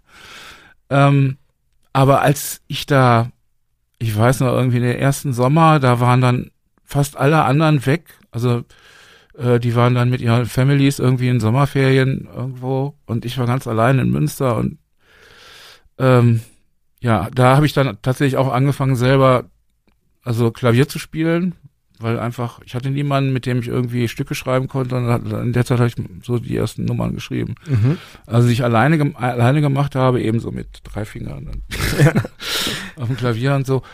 Ähm, also das, ja, das, also, das war schon irgendwie ein ganz wichtiger Schritt, dass wir nach Münster gekommen sind und da konnten wir eben tatsächlich sehr viel von dem realisieren, was wir uns so vorgenommen hatten. Also, weil wir hatten auf einmal ein Studio, also einen richtig, richtigen Raum. Das war jetzt nicht mehr so Wohnzimmermusik. Ne? Also Helva Young zum Beispiel haben wir noch, das habe ich noch im, äh, im, im äh, Bernds Schlafzimmer haben wir das aufgenommen. es ist eigentlich ist unvorstellbar, wenn man diesen Song, der ja so der so groß, so groß klingt und so. Ja, das, ich glaube, der, ja, da kann ich der in, so, in, solchen, in solchen Räumlichkeiten also kann ich nicht sagen. Ist, das ist einfach, das ist irgendwie, das über, das ist einfach ein Phänomen. Das, das, das Lied hat sich ja, ich glaube, irgendwann verabschiedet man sich auch von einem Song, der ist dann, ist dann selbstständig geworden und und ich meine Forever Young hat ich ja möchte wissen wer den geschrieben hat also hat, kennst hat du jetzt ich weiß nicht da muss ich unbedingt sehen diesen, da ist jetzt ein Film im, im Kino angelaufen der wie heißt der Yesterday ich weiß nicht, ob du davon gehört hast. Ja, ja, Ein genialer mhm. Plot. Mhm. Das typ, keine Beatles, es gab ja, keine es, gab, es Beatles. Gab, es gibt ja alle, alle anderen Bands, aber die Beatles ja. hat es nie gegeben. Und dieser Typ hat Beatles gecovert, irgendwie in diesem anderen Universum, in dem er war. Und dann kriegt er irgendwann raus, spielt er da Yesterday und die Leute sagen irgendwie, äh, was, nee, schönes Lied, aber kennen wir nicht, wer ist denn das? Na, die Beatles. Die Beatles nie gehört und so. Dann kriegt er raus das und er hat das ganze Repertoire von den Beatles im Kopf und, und, ja, und wird dann irgendwie der größte ich habe den Film noch nicht gesehen, aber ich. Ich auch nicht, aber, aber ich habe auch darüber gelesen von dem, von dem, von dem Regisseur von Trainspotting, glaube ja, ich. Ja, genau. Also sollte. Auch ein großartiger Film mit ja. ganz toller Musik. Das stimmt. Aber um nochmal auf Forever Young ähm, zu kommen, ihr, das ist ja auch einer, der ist ja so häufig gecovert, äh, der Song von jetzt, von, von, ich meine, letzte Zeit das ist, glaube ich, vielen Leuten nicht entgangen von von von äh, Jay-Z schon vor einigen Jahren und dann äh, auch interpretiert von Beyoncé und ähm, ja, Beyoncé, ja, das ist genau. äh, das ist die eine, das ist die also ich glaube größer geht's nicht, nicht mehr, aber ja. aber es gab eben auch ganz äh, abwegige Bearbeitungen und mich hat damals schon äh, ähm, wie soll ich sagen, mich hat damals schon ähm, gewundert und äh, positiv, ich habe das positiv festgestellt, wie locker ihr eigentlich seid im, im, im Umgang mit euren Werk. Ich spiele jetzt an auf die Coverversion von einer Hamburger Punkband, die Goldenen Zitronen. Die hatten ja so einen, ja, ja. so den Song für immer Punk. Ja, die, ja sogar, ich, die Band fand ich super, als sie gesagt ja. haben, ja, die wollen es, aber wir wollen den ganzen anderen Text und sowas. Und ich dachte mir, ja gut, ich äh, kann ich kann ich da mitsingen. Und ich bin dann ja, ich singe ja die letzten, den letzten Refrain ich da drauf. Genau. Ich konnte das, das gar nicht glauben. Ja, ich konnte das, ich konnte das tatsächlich auch nicht glauben. Ich dachte, die hätten das da irgendwie rein montiert und gebutleckt, bis ich später dann äh, die Band kennenlernte und und Schorsch, der Sänger, mir erzählte, ja, nee, der, der kam da ins Studio und hat seine Zeile gesungen und also das ist ja schon ungewöhnlich, dass man, weil, weil ich sag mal, das, das Image einer international äh, erfolgreichen Popband, nehmen wir mal Kraftwerk, die ja ganz streng ihr, ihr, ihr Werk schützen und jeden verklagen, der da irgendwie ein, ein falsches Wort zu sagt. Ja, das ist ja hochneurotisch. Ich ja. meine, das ist ja auch das Schöne an Kraftwerk, diese, mhm. diese Neurose, die auch in dieser Musik ist. Mhm. Also finde ich ganz großartig. Äh, und ich finde das auch völlig legitim, dass sie das machen. Mhm. Ähm, nee, also wir, also das war ja so, wir, wir gehörten ja irgendwann mal ganz früher dazu. Wir waren hier in Berlin irgendwie, wir waren ja auch Punks. Wir mhm. waren, wir waren, wir, ich habe hier Adalbert eine, eine Zeit lang gewohnt, ein, ein von den besetzten Häusern, 87, glaube ich, war das. Also die, die Hausnummer, glaube ich. Ähm, und äh, also auch dieses ganze Drogenmilieu und dieser ganze, also dieser ganze Abschaum, da haben, da haben wir, wir gehörten dazu, wir waren auch dieser Abschaum. Und äh, und wir haben auch manchmal, was weiß ich, die Leute angegangen um Geld oder sonst ja. irgendwas. Ja. Ein Song wie wir Big haben, in Japan handelt ja auch ja, eigentlich genau, von dieser Szene. Ja, handelt von dieser, kann auch von der Zeit. Also und The Jet Set zum Beispiel handelt auch davon. Das ist mhm. eigentlich ja das, also das bezieht sich explizit auf diese diese Zeit, also auf diese Punkzeit, die wir da hatten, ne? und wo wir eben einfach einerseits waren wir manchmal desperat und verzweifelt und äh, hatten eine Menge Probleme. Auf der anderen Seite haben wir uns manchmal nachts, wenn wir da gefeiert haben, irgendwie wie die Kings gefühlt. Ne? Davon halt eben dieser Song auch. Ne? Mhm. Und ähm, äh, deswegen, also die Zitronen irgendwie, das, ja, es war wie so ein Echo aus der Vergangenheit und die kamen an und wollten, wollten das Liedcover, na klar, logisch. Also, mhm. es, also zum Beispiel Karel. Karel Gott, Gott, genau. Ja, auch, auch ein Cover von Forever ja. Young, stimmt. Das muss und das war, Ja, werden. das war einfach, also da kam die Anfrage von seinem Management und ich, ich dachte, also ich, ich hatte viel über Karel gelesen. Also mit seiner Musik konnte ich jetzt nicht so viel anfangen, aber ich hatte viel über ihn gelesen und ähm, das hat mir irgendwie imponiert, dass er da irgendwie zu schnell fährt und schon mal irgendwie da äh, und dass er eine Lederjacke anhat, irgendwie sein Privatleben und sonst irgendwas. Und ich dachte mir, ich würde den gerne mal kennenlernen. Ne? Mhm. Und na klar, dann haben wir gesagt, okay, da, ja, kann er machen. Und ja, aber dann deutscher Text und äh, da hat er auch einen Texter, der schreibt dann irgendwie, hab Blue Jeans im Herzen und so weiter oder wie das ging. Und äh, nee, kein Problem. Fühlst du dein ja? Werk dann nicht äh, ver verstümmelt oder so, wenn das so geändert wird? Oder? Also wenn irgend so ein AfDler oder sonst irgendwas, ja. dann fühle ich, dann würde, würde mich das, ja. äh, finde ich, das mhm. verstümmelt. Oder also wenn, wenn sich irgendjemand dieser äh, Musik bemächtigt, der, äh, der nicht, der kein Recht dazu hat, der nicht dazugehört und also den ich verabscheue sowas, dann mhm. natürlich nicht. Ich finde ja, dass man, dass man, dass man deine also das sind oder alles Leute, Haltung, das sind alles Leute, die wir respektieren. Mhm. Alle Leute, die das mhm. gemacht haben, äh, die müssen ja, also es sei denn, es ist eine reine Coverversion, da muss man nicht immer Erlaubnis mhm. fragen, das kann man einfach so machen. Äh, aber wenn da irgendwelche Veränderungen sind oder so, dann wurde das irgendwie von unserer Seite aus genehmigt und das waren, wir haben das wirklich sehr bewusst gemacht. Mhm. Immer um, nur Leute, die wir irgendwie auch respektieren. Um nochmal auf Karel Gott äh, zurückzukommen, das ist ja. Den respektiere ist, ich auch sehr. Ja, und ist diese Schlagerwelt sowieso etwas, was sich interessiert, weil ich. Ja klar, ist, Marian Gold zum ja, Beispiel. Ja genau, da, darauf wollte ich, ich wollte gerade auf die, ich finde das ja, ihr habt euch ja alle Künstlernamen gegeben, ja. alle, alle, ähm, drei und auch Ricky Ecolette, der ja. später dazu kam. Ja, Ecolette. Und ich finde das ganz, Ecolette, Entschuldigung, ich finde es ganz interessant, was für Künstlernamen ihr euch gegeben hat, habt. Also ich meine, Marian Gold ich finde das ganz toll, weil es schwebt was Androgynes mit und eben dieses Gold, das hat auch das, was Schlagerstars, Kaiser, Gott, Marshall und es ist ja immer so Das war also verrückte eine Mischung aus Rex Gildo und äh, äh, Roy Black. Ja, und Das aber, es, ich aber ich höre irgendwie auch David Bowie mit durch. Also ich finde das Ja. schon sehr, sehr gut gewählt und das ist bestimmt auch das Thema der Verkleidung, wenn man das auch noch auf den Namen ausweiten kann. Das, Das ja war ursprünglich, toll. ursprünglich war das. Ja, Ja, ursprünglich und- war es eine Verkleidung. und- Jetzt und- ist es das nicht mehr. Ja. Und Bernhard Lloyd, äh, dein langjähriger äh, Alphaville-Kollege, das ist ja auch Mhm. noch ein Name, der so eine gewisse Glamourosität hat, aber äh, du sollst jetzt nicht über andere sprechen, aber aber aber Frank Mertens, da da ist, da denke ich, ist das vielleicht, da geht es schon eher um Schutz von von um eine Anonymität, die man wahren will, oder hat, aber gut, das ist Also Frank war einfach, äh, Frank heißt in Wirklichkeit Frank Sorgatz. Mhm. Und Sorgatz kam einfach für ihn nicht in Frage, ne? Und aber er wollte jetzt nicht irgendwie, er wollte diesen ganzen Glamour halt nicht. Mhm. Mhm. Ne? Ähm, hat er eigentlich auch nicht. Ich fand, ich fand ja immer, dass von, von uns dreien er am, also er sah eigentlich am besten aus. Er sah immer so ein bisschen aus wie James Dean. Also ich fand ihn so schön.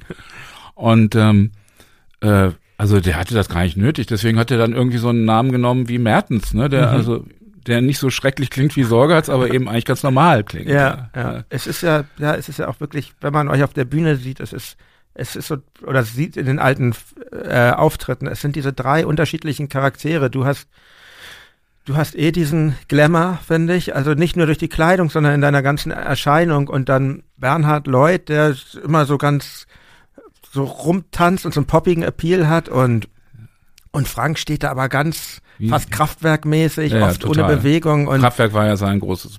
und das macht aber, glaube ich, so eine, so eine, so eine, eine, eine Band, Band aus, dass das eben nicht irgendwie drei zusammengewürfelte Leute sind, sondern drei unterschiedliche Persönlichkeiten mit, mit, mit ganz eigenen Charakteren. Und wie wichtig ist Also ich habe mich, ich habe mich komischerweise, Ja. lust, lustigerweise äh, heute Morgen noch mit, mit Bernd ausgetauscht, irgendwie Mhm. per äh, SMS. Es ging um diesen Remix, bisschen Mhm. um diesen Edit.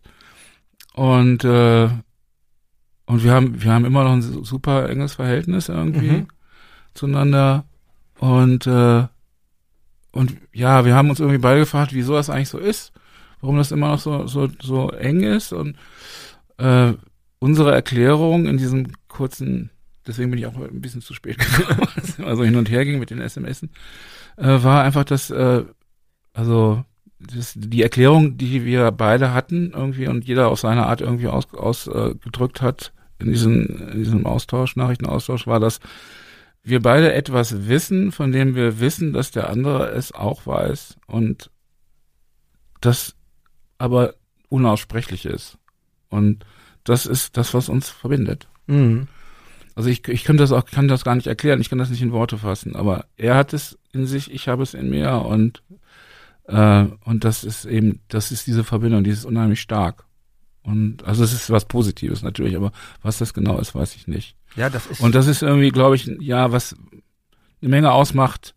Und dieses Wissen, was steckte irgendwie damals, als das losging, eigentlich in, in jedem einzelnen Mitglied von Nelson. Das Mhm. war, das war äh, etwas, was uns alle miteinander ver verbunden hat, wie so ein unsichtbares Band. Und das hat uns einfach Authentizität gegeben. Also das hat uns einfach wirklich, also in unseren Ansprüchen eben nicht wie, also Größenwahnsinnige zu Größenwahnsinnigen gemacht, sondern also zu ganz klaren Personen. Das ist ja, das ist ja, finde ich, das Spannende, dass man diese beiden Seiten bei Alphaville gespürt hat. Ich habe das, glaube ich, auch schon als Kind, kann man ja fast noch sagen, oder beginnender Teenager gespürt. Da ist einerseits ist dieses äh, manierierte, artifizielle der Band, diese, dieser Pop-Appeal und andererseits ist da aber auch was ganz äh, geerdetes oder eine Haltung. Haltung ist ja, mir fällt das auf, dass aus dem Song spricht eine Haltung und auch Mhm. was du eben über die goldenen Zitronen erzählt hast. Es gibt dann auf späteren Songs nach ganz, ganz klare, in späteren Pop-Songs, ich glaube auf dem Album Prostitute, ist es ganz klare Aussagen eigentlich zu der, zu den ganzen äh, politisch unfassbaren Vorgängen, Rostock, Mölln und so. Ähm, ich habe auch äh, gehört, du warst eigentlich auch einer der oder Alphaville war einige, eine der ersten bekannten Bands, die in, in Jamel, in diesem berüchtigten Ort wo, Wir waren die ersten. Ihr wart genau, ihr Also wart die war- erste ich- bekannte Band, die da Ja, gespielt hat ja. bei dem bei diesem Festival Jamel Ja. Rock den Förster von der Familie Lohmeier, die umgeben von von Rechtsextremisten dort ähm, lebt und sagt, Unfassbar, wir wir ja. geben diesen wir wir geben wir geben uns hier nicht geschlagen und das ist schon ganz bezeichnend, dass sie über diese Jahrzehnte hier diese Haltung auch nicht verloren gegangen ist. Das ist wahrscheinlich Teil eurer Teil der DNA der Band dann oder wie würdest du das? Ich weiß nicht, also ich hasse die Rechten. Also ich hasse sie. Ich hasse, ich hasse, sie sind das, sie sind das Unglück für Deutschland. Sie waren es dass solche Leute irgendwie nach dem, was die angerichtet haben, hier, was die diesem Land angetan haben, also in, und der ganzen Welt, aber eben auch Deutschland angetan, dass die hier also aufmarschieren und sich als Retter Deutschlands aufspielen, nachdem sie genau diese Leute das Land in den totalen Untergang geführt haben. Und dass es immer noch dumm, Leute gibt, die dumm genug sind, auf solche Sprüche reinzufallen, es ist einfach unfassbar. Und ich hasse diese Typen. Also ich bin wirklich im Grunde meines Herzens ein Patriot, ja. Und also man kann also wirklich als Patriot nur sagen, ey, weg mit den Rechten, ja, also mit diesen Rechtsradikalen. Ne? Ich, ich, es gibt nichts, was, also man kann nichts äh, gegen Konservatismus sagen oder sonst irgendwas. Aber dieser, diese, diese, diese Nazis ist, das ist einfach ein Gesindel, was äh, äh, und meiner Ansicht nach verstehen die auch nur eine Sprache. Also die kann man nicht mit irgendwelchen äh, Dingen überzeugen oder so. Das ist einfach, es ist einfach immer ein grundsätzlicher Prozentsatz. Ich schätze mal so 20, 25 Prozent also in jeder Gesellschaft, in jedem Mhm. Land. So hoch würdest du aber gehen. Ja, sicher. Mhm. Das ist ungefähr, entspricht ja ungefähr auch den, äh, den Wahlen, äh, Wahlen 1933, glaube ich, haben die, Mhm. haben die Rechten, glaube ich, irgendwie knapp 30 Prozent gehabt. Äh, das ist irgendwie dieser, das ist immer da. Das und da, da kann man auch nichts, also es wird, das wird immer, es ist ein ständiger Kampf, es wird ein ständiger Kampf sein, genauso, äh, also wie man gegen äh, Homophobie oder diese ganzen anderen Sachen, das wird nie aufhören. Das, diese Vorteile wird, wird es in jeder neuen Generation werden die kommen und jedes Mal muss man wieder von vorne anfangen. Es gibt Ja, ich- einfach, Ich gebe dir recht. Also ich, ich denke mal, Ja. äh, mit Rechten reden, das ist ein, ist ein großer Irrtum. Quatsch. Also das Und, ist halt auch ähm, Quatsch. Sie sind autoritär und verstehen, glaube ich, auch nur die Sprache der Genau, Autorität. ja. Und ähm, ja. Wenn sind Sie ja ihre eigenen Sie- Strukturen genauso aufgebaut auch. Mhm. Ne? Also. Ja. Gut, aber wir kommen zurück zur Musik und ähm, habt was, was, ja- was die Haltung, also es, wir Ja. spielen ja jetzt, äh, wir hatten, äh, es ist auch ein ziemlich altes Stück, das hieß, äh, heißt Next, Next Generation. Und es war mal eine B-Seite von, ich weiß gar nicht von welcher Single das war. Ich glaube Universal Daddy. Das, also Mhm. das ist ein Stück, was ich ganz, also das ist ein, eines von den wenigen Stücken, die ich ganz scheiße finde. Von Alpha. Aber die B-Seite Next Generation zum Beispiel ist ein Stück, was wir in letzter Zeit wieder häufiger spielen. Und ähm, und das ist wirklich irre, wie die Leute, also man, man muss dieses Stück einfach nur spielen.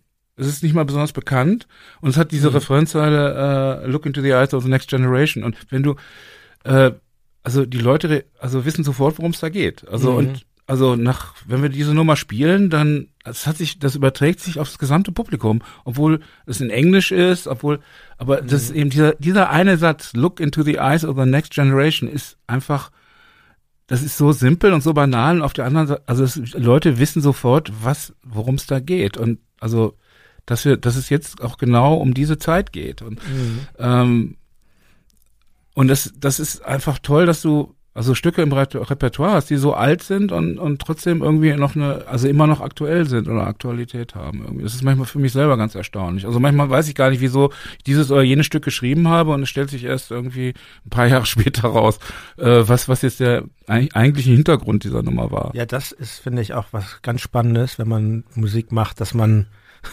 dass diese Stücke, sie sind ja irgendwann geschafft, komponiert und arrangiert und aufgenommen und aber manchmal brauchen sie auch lange, bis sie dann wirklich ihre Bestimmung gefunden haben. Ja, wir wir, wir ja. kennen das auch, wenn man, das ist ja, ich finde, das ist immer eine schöne Aufgabe, Setlisten zu gestalten für Tourneen und ähm, manchmal taucht dann das Stück wieder auf und dann sagen wir, ja jetzt, das jetzt Das hat es seinen Zeitpunkt. Moment gefunden. Mhm. Also Ja. ganz genau. Genau, ich möchte noch mal, ähm, äh, ich, wir haben nicht die Zeit, jetzt alles, alle Alben hier durchzugehen, Mhm. aber ich möchte sagen, ich habe, ihr habt ja glücklicherweise nach dem ersten Album Forever Young nicht aufgehört, obwohl ich glaube, so, so ein Erfolg, also mir, mir vielleicht mal vorweg, mir, mir, mir stellt sich die Frage, wie äh, geht man eigentlich mit so einem Erfolg wie jetzt diesen vier wahnsinnigen Hits, ähm, die auf dieser Platte waren, Forever Young, Big in Japan, Sounds Like a Melody und Jet Set. Wie geht man denn damit um? Blockiert einen das auch nicht äh, total, weiter Musik zu machen? Ich, wir, ich habe das mit meiner Band nie erlebt. Wir, wir, wir machen zwar auch schon lange Musik und auch erfolgreich, aber wir hatten ja nie solche Riesenhits und in mehreren Ländern schon gar nicht. Wie ist es nicht auch eine Last und eine Bürde, so solch einen Erfolg zu haben? Also bei uns war das nicht so. Das war ähm, also natürlich fragt man sich, wie haben wir denn das jetzt eigentlich gemacht? Und äh, dann sollen wir es jetzt irgendwie nochmal machen. Und dann haben aber alle gesagt, nee, wir machen das nicht nochmal. Also wir machen jetzt was anderes. Und in dem Moment, wo du dich tatsächlich ehrlich, innerlich ehrlich irgendwie äh, von dieser von dieser Idee äh, verabschiedest, alles nochmal genauso machen zu müssen, in dem Moment, von dem Moment an bist du frei. Mhm. Und, äh, und vor allen Dingen, wenn du irgendwie aus Ostwestfalen kommst, so wie irgendwie fast alle irgendwie äh, bei Nelson. Also, ja. Äh, und äh, also, nee, das war jetzt nicht so ein Riesenproblem. Also natürlich äh, haben wir dann, als wir das zweite angeschrieben haben, dann zum Beispiel, da war eine Nummer, die Universal Daddy heißt, ja, das könnte so eine Art Big in Japan sein mhm. oder sowas. Mhm. Mhm. Und ähm, dieser, das kam, also irrlichterte hin und wieder mal so auf, aber das äh, im Prinzip haben wir, war das ein vollkommen neues Projekt und äh, es ging eigentlich eher darum, äh, so eine Art, so eine Art Konzeptalbum zu machen. Also von diesem Single-Konzept weg, weg äh, in, ja. in mehr so in, in eine Kohärenz mehr zu kriegen. Äh, jetzt im Nachhinein muss ich sagen, ist also Afternoons in Utopia, also ein zweites Album, das zerfällt eigentlich wesentlich stärker als äh, äh, als Forever Young. Also Forever Young ist eigentlich viel mehr ein Konzeptalbum als das Konzeptalbum, ah, was wir dann versucht haben zu machen. Ich nehme äh, das nicht so wahr tatsächlich. Verrückt. Ich kann ja vielleicht kurz mal erzählen, mein ich verlor euch dann tatsächlich ein bisschen aus den Augen, weil ich tauchte immer mehr in den Punk und Hardcore Underground ab und ähm, wir haben dann aber um die Jahrtausendwende mit unserer Band Tokotronic unser damals, das war das fünfte Album, das ist selbst betitelt, äh, das weiße Album nennen wir es selber, leichten an, an Größen waren. Und Wie da waren wir sehr lange, für unsere mhm. Zeit sehr ungewöhnlich, sehr lang im, im Studio mit einem tollen Produzenten, Tobias Levin in Hamburg. Und ähm, wir waren wirklich, glaube ich, fast zwei Jahre im Studio und haben uns vieles neu angeeignet und begannen uns auch für Popmusik zu interessieren. Wir hörten wir hörten damals viel Bowie, viel Roxy Music und Sachen, die, die vorher eigentlich nicht so in unserem Fokus standen, weil vorher war es eher so der amerikanische Indie-Rock, von dem wir herkamen, Dinosaur Jr. und Husker Du und solche Bands. Aber eben, das, die Popmusik geriet in unseren Fokus und irgendwie, es war auch so ein Zufall, dass ich dann, ähm, dann sah ich, dass ihr spieltet und zwar äh, in Hamburg beim Hafengeburtstag und da bin ich hingegangen und, und das fand ich ganz toll, das Konzert, weil ich hatte euch, wie gesagt, natürlich Forever Young und Big in Japan, das ist immer gegenwärtig. Wenn man das Radio einschaltet, das sind ja Lieder, die sind immer in irgendwelchen Rotationen, aber, aber so als, als Band wirklich hatte ich euch, hatte ich euch nicht mehr auf dem Zettel und bekam euch da jetzt auf den Zettel. Und dann habe ich mir eben auch, ähm, gehe ja gerne in Second-Hand-Plattenläden, eure Tonträger gekauft, die, ähm, die Afternoons in Utopia und die, den nächsten Breast, Breathtaking Blue, das dritte Album und also vor allen Dingen die Afternoons in Utopia. Ich, ich lieb die Platte, weil ich finde schon, dass da ein Konzept drin ist. Es, es, es klingt alles so extrem positiv und also das, das Wort Utopie ist schon, ist schon, ist schon gut gewählt und das ist eine tolle Popplatte und genau das, was du sagst, dass ihr euch nicht ähm, versucht habt zu wiederholen, das, das, das, das merkt man diesem Album ganz deutlich an. Es sind Leute, die interessieren sich dafür irgendwie weiterzugehen. Und das finde ich übrigens trifft für alle eure Tonträger zu. Ich habe jetzt ja alle der Vorbereitung auf das Gespräch nochmal sehr intensiv gehört und ähm, es gibt ja immer unter, unter Pop-Hörern diese Erzählung der bösen Plattenfirmen, die Druck ausüben und das stimmt bestimmt in vielerlei Richtung, wenn ein Künstler nicht weiß, was er will, aber oder wenn er sehr jung ist, aber ich denke mal, wenn eine Band weiß, was sie will, ist das, oder für uns war das eigentlich nie das große Problem. Wie ging euch das denn eigentlich? War da Management oder Plattenfirma, war der Druck, diesen Erfolg von Forever Young zu wiederholen, sehr groß? Ja klar, also von der Seite der Plattenfirma natürlich. Die mhm. wollten irgendwie äh, die wollten das, ja, was heißt wiederholen? Die wollten, dass das alles noch größer wird ja, und dass es äh, stimmt, der erste, richtig. Mhm. Alpha will, äh, na, dass das irgendwie ein internationaler Act, ein internationaler wird, also je größer, desto besser. Mhm. Also ich, für mich war das in den Anfangs, äh, in den Anfangsjahren, irgendwie, in, sagen wir mal, in den ersten fünf, sechs Jahren war es für mich einfach, also das war wie Alice in Wonderland. Also ich, äh, wobei das Wonderland bei Alice ja relativ bedrohlich ist. Also nee, das war, also ich hatte das Gefühl irgendwie, dass alle meine Träume in Erfüllung gehen und mhm. ich war ich war sehr konziliant zu allen Leuten, die deswegen waren die auch zu mir konziliant und äh, großartig. Also wenn es einen gab in der Band, der immer genau wusste, was er wollte, war es Bernd. Mhm. Ja, und also wenn es um Richtung oder sonst irgendwelche Sachen ging, äh, das war da war Bernd gefragt. Ne? Und also zum Beispiel auch die Umsätze in der Musik, also zu der Zeit war äh, für mich war es einfach toll, äh, da zu singen. Ich habe auch also durchaus instrumentelle und kompositorische äh, Zugaben da gemacht, aber äh, in erster Linie habe ich halt irgendwie Texte geschrieben und dann irgendwie auf die auf das auf die Musik gesungen, die die beiden Jungs da gemacht haben. Mhm. Und ähm, und insofern war das war es die Stilistik immer sehr sehr vorgegeben und für mich war es also die hätten, wenn die jetzt sagen wir mal also reine Gitarrenmusik oder sonst was hätte, hätte ich auch drauf gesungen. Also das war mir scheißegal. Das ging, ne, das, also es waren die Geschichten halt, es ging für mich um die Geschichten, es ging da um das Singen und, und, und, und um dieses ganze, diesen ganzen Zauber, ja, dieser ganze, dieses ganze Primborium, ja, mit der Band und dass wir überhaupt eine Band waren und dass wir irgendwie Kumpel waren und dass wir da auf einmal im Fernsehen waren und so weiter. Das war, war einfach super. Ich wäre das perfekte Opfer gewesen für, ja. für also wenn es Bernd nicht gegeben hätte, dann was, was der Teufel, die kam natürlich auch an, hey, sag mal, ey, du bist doch der Sänger und so, willst du nicht mal, hast du nicht mal drüber nachgedacht, vielleicht ohne mhm. die anderen und so mhm. weiter, mit richtig guten Musikern und so. ne, das, also das, das ja. kam natürlich logischerweise alles, ne? Ja, aber das ja. ist das ist auf der anderen Seite eben auch ganz normal. Also ich meine, ich rede ich rede heute noch mit den Leuten, die mir damals diese Vorschläge, diese bescheuerten Vorschläge gemacht mhm. haben und das sind eigentlich ganz nette Leute. Mhm. Ne? Aber das ist ja, das Business ist eben nun mal so. Ne? Äh, und äh, aber das gehört eben auch zu Alphaville dazu, dass irgendwie, dass es wirklich an uns abgetropft ist. Solche Sachen die haben halt versucht, irgendwie mit uns das zu machen, was wir mit allen anderen möglichen, allen möglichen anderen Bands auch machen. Und das funktionierte mit Eiffel einfach nicht. Nicht, weil wir so charakterstark waren, sondern weil ja. wir einfach so völlig anders konfiguriert waren. ja, das, das, wir passten eigentlich, wir passten nicht in dieses System. Ne? Und das, aber dass du Teil einer Band warst, das war und ist das, dir, das, das war, das war eben wahr, das stimmte. Das mhm. stimmt, das war nicht mhm. einfach nur ein Spruch. Ja. Ne? Oft ist es einfach so, dass die äh, dass, dass es wirklich eine zusammengewürfelte Haufen ist, ja, von Leuten, die vielleicht also tatsächlich zusammen großartige Dinge vollbringen können, aber also sagen wir mal von der äh, Verbindung her, von der Freundschaft her oder sonst irgendwie ist es vielleicht doch nicht so toll.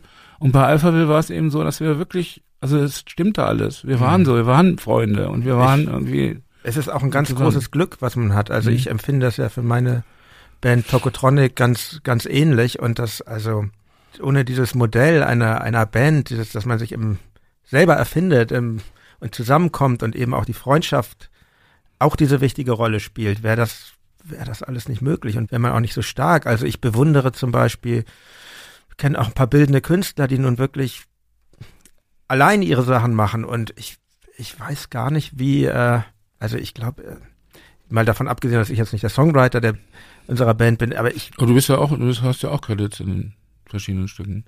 Ja, schon, mhm. aber es ist so, dass das ist auch so ein spezielles Modell, wie wir uns das mhm. aufteilen. Ich, die Songs schreibt schon erstmal unser Sänger und dann geht das gemeinsame mhm. Arrangieren los. Und ähm, aber ich wüsste gar nicht, wie das geht, so so alleine zu stehen. Also ich finde, das ist eine ganz große, ganz große ein Gewinn, den man hat, in einer, in einer Band zu sein. Und ja, dieses, wie man irgendwie anfängt, wir wir gegen den Rest, das ist schon, ist schon toll. Und mhm. ist es bei Alpha Will auch zu spüren. Aber wie, wie lange bestand, dass es Alpha Will bis heute noch gibt, ist ja bekannt, aber wie lange bestand denn eigentlich diese Nelson-Community? Bis Mitte der 90er Jahre. Äh, und also wir haben das bis zum Ende auch genauso durchgezogen wie also an unseren Anfangstagen, punkigen Anfangstagen hier in West-Berlin. Ähm, und äh, also das heißt irgendwie, dass alle Einnahmen irgendwie die Künstler irgendwie erwirtschafteten eben unter allen irgendwie verteilt wurden und das äh, betraf natürlich dann ab 1984 hauptsächlich äh, Alphaville und äh, das war völlig okay. Also, und kam nicht irgendwann, äh, weil irgendwann tritt ja bei Menschen schon die Gier. Da, ich kann ich nur, so. da kann ich nur von mir reden. Ja, ja. Ich habe hin und wieder mal drüber nachgedacht. Ja. Aber ich habe es nicht gemacht. Also ja. ich, ich war, ich und ich denke, dass es allen anderen vielleicht auch so gegangen, also allen anderen in der Band irgendwie auch so gegangen ist, dass sie hin und wieder mal drüber nachgedacht haben.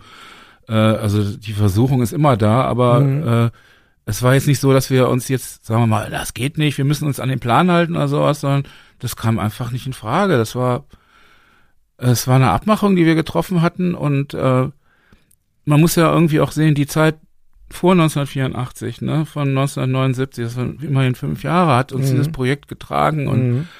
ähm, also an alle anderen auch. Und äh, es war einfach, ja, nee, also das wurde nie in Frage gestellt. Ja, ich finde das eine sehr, sehr, ich hatte das bei den Recherchen vorher schon ähm, ähm, so wahrgenommen und ich finde das eine sehr äh, beeindruckende Story. Ich ist mir auch von keiner anderen Popband bekannt, wo das wir, so. Also wir waren wirklich auch, also wir waren zum Beispiel in der Band auch wirklich, also Geld hat war nie hat nie eine Rolle gespielt. Ich weiß auch nicht.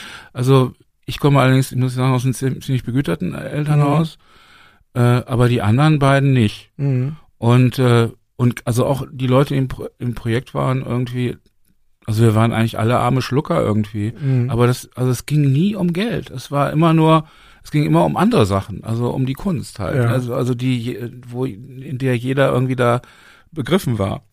Mhm. Und, ähm, und dass man das eben durchziehen konnte mit, also dadurch eben auch, dass man die Unterstützung der anderen hatte. Also nicht jetzt im künstlerischen Bereich dieser Unterstützung, sondern einfach äh, im materiellen, finanziellen Bereich, ne, dass man irgendwie zusammen wohnte und äh, zusammen bei Kompass irgendwie Frühstücke klauen ging oder sonst irgendwas. Das, na, das, äh, das war eben das Ding. Und ja, und 19, also 1935, also an, ab 1990 erodierte das so langsam, dass mhm. Leute weggingen, dass sie andere Pläne hatten, dass eine, also wir hatten auch zwei Kanadier dabei, einer ging dann wieder nach, äh, nach Kanada zurück ja. und ähm, ja, und irgendwann, irgendwann war dann eigentlich nur noch Alpha Wild übrig. Mhm. Und, äh, und dann haben wir dieses ganze Ding irgendwie dann im Prinzip steuerlich und aus anderen Gründen dann irgendwie auf andere Füße gestellt. Das war dann irgendwann das okay, Ende. Spricht aber auch für die anderen äh, Mitglieder der Community, dass da niemand an euren Geld so extrem geklebt hat, offensichtlich, was ihr mit Alphaville erwirtschaftet habt. Nee, weil, also. weil, weil ja alle irgendwie dann irgendwann mit eigenen Plänen, eigenen Projekten mhm. rausgehen konnten. Also es war nicht so, dass für die praktisch das das Ende der Welt war. Es mhm. war, es war, war kein, es war ja nicht so ein parasitäres Ding. Ja. Sondern alle, aber daran scheitern ja solche äh, Utopien. Ja, oft. klar. Das ist ja der Parasit äh, hm. frisst irgendwann den gesunden Leib. Obwohl er es eigentlich nicht will. Obwohl er es eigentlich nicht will, aber es geht nun mal nicht anders. Und, nee, nee, also das, ja. nee, die haben, also mhm. alle Leute haben, sind irgendwie ihren Weg gegangen dann. Ja. Ne? Also ja, die toll. haben ihren Weg auch gemacht. Ja. Halt, ne? Und um euren Weg nochmal einmal mit einem Album äh, weiter zu beschreiben, was ich auch toll finde, schon vom, vom Cover ähm, und von der Musik auch, ist das dritte Album Breathtaking Blue was dann ähm, 1989, glaube ich, erschien. Mhm. Und ähm, das habt ihr ja zusammen, ich glaube, ihr hattet dann mittlerweile euer eigenes Studio äh, hier in Berlin am Mehringdamm. Ja, und, neben ähm, Finanzamt. Das ist, Ach, das ist so, wie so eine Zwingenburg, dieses ja. Finanzamt da. Ja, ja, ich kenne das. Ich hab, Wenn du davor stehst, links dieses, äh, diese Mietskaserne, da hatten wir oben ein Dachgeschoss. Also das habe ich erst jetzt erfahren. Wenn ich, wenn ich das, ich habe lang im Bergmann-Kiez gewohnt, das mhm. heißt lang, fünf Jahre. Wenn ja. ich das gewusst hätte, wäre ich da natürlich ehrfürchtiger vorbeigegangen. Und dieses Album habt ihr mit dem ähm, mit Klaus. dem Elektronikpionier ähm, äh, äh, Klaus Schulze von, ja. von, also bekannt auch durch Tangerine Dream ja. produziert. Wie, wie kam es denn zu dieser doch außergewöhnlichen Zusammenarbeit? Äh, ja, wie kam es dazu? Muss ich jetzt mal überlegen, wie war denn das? Also ich glaube einmal durch eine, äh, durch äh, Bernds Connection irgendwie. Ja. Bernd hatte eine Connection zu Klaus und äh, dann eben lag es auch sehr an Rainer, Rainer Bloss. Das war jemand, der ähm, der mit äh, der Klaus irgendwie live irgendwie auch supportet hat als zweiter Keyboarder äh, und äh, auch kompositorisch irgendwie ihn dann längere Zeit begleitet hat, äh, mit dem ich dann sehr sehr viel gearbeitet habe. Also mit mit mit Rainer Rainer Bloss habe ich habe ich in, den 90er Jahren un, unfassbar viele Stücke zusammengeschrieben. Mhm. Und ähm, ja, also mein Gott, also ich vielleicht habe ich da jetzt auch irgendwie drogentechnisch irgendwie so ein Blackout. Also wie ist es denn überhaupt dazu gekommen, dass wir äh, Klaus, also Klaus ist ein alter Freund von mir, ja, das, Ja. also seit seit 1988, 87, Ja. 88. Ähm, deswegen, ja, ich weiß gar nicht, wo- also haben, da haben wir uns irgendwie getroffen, ne? Und dann hat Klaus gesagt, irgendwie, äh, oder ich glaube, es war, vielleicht war es sogar meine Idee. Ich habe gesagt, ey, sag mal, Klaus, du hast doch ideal mal produziert, ne? Ich meine, du kannst anscheinend jeden produzieren, ne? Weil das ist ja noch nicht gerade dein, dein Fach. Ne? Mhm. Äh, und äh, hast du denn mal Bock auf Alphaville? Und dann hat er zu meinem größten Erstaunen gesagt, ja.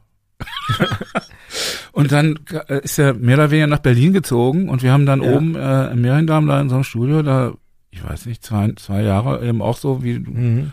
ihr das mal gemacht habt, irgendwie zwei Jahre mit zusammen mit äh, Klaus äh, da an dem Album gewerkelt und ähm, er hatte irgendwie äh, gesagt, dass er sich nicht rasiert, solange diese dieses, äh, dieses diese Produktion andauert, ne? Und er hatte dann am Schluss Hat er echt so einen langen Bart gehabt. und sah echt aus wie, wie der, der Herrgott höchstpersönlich.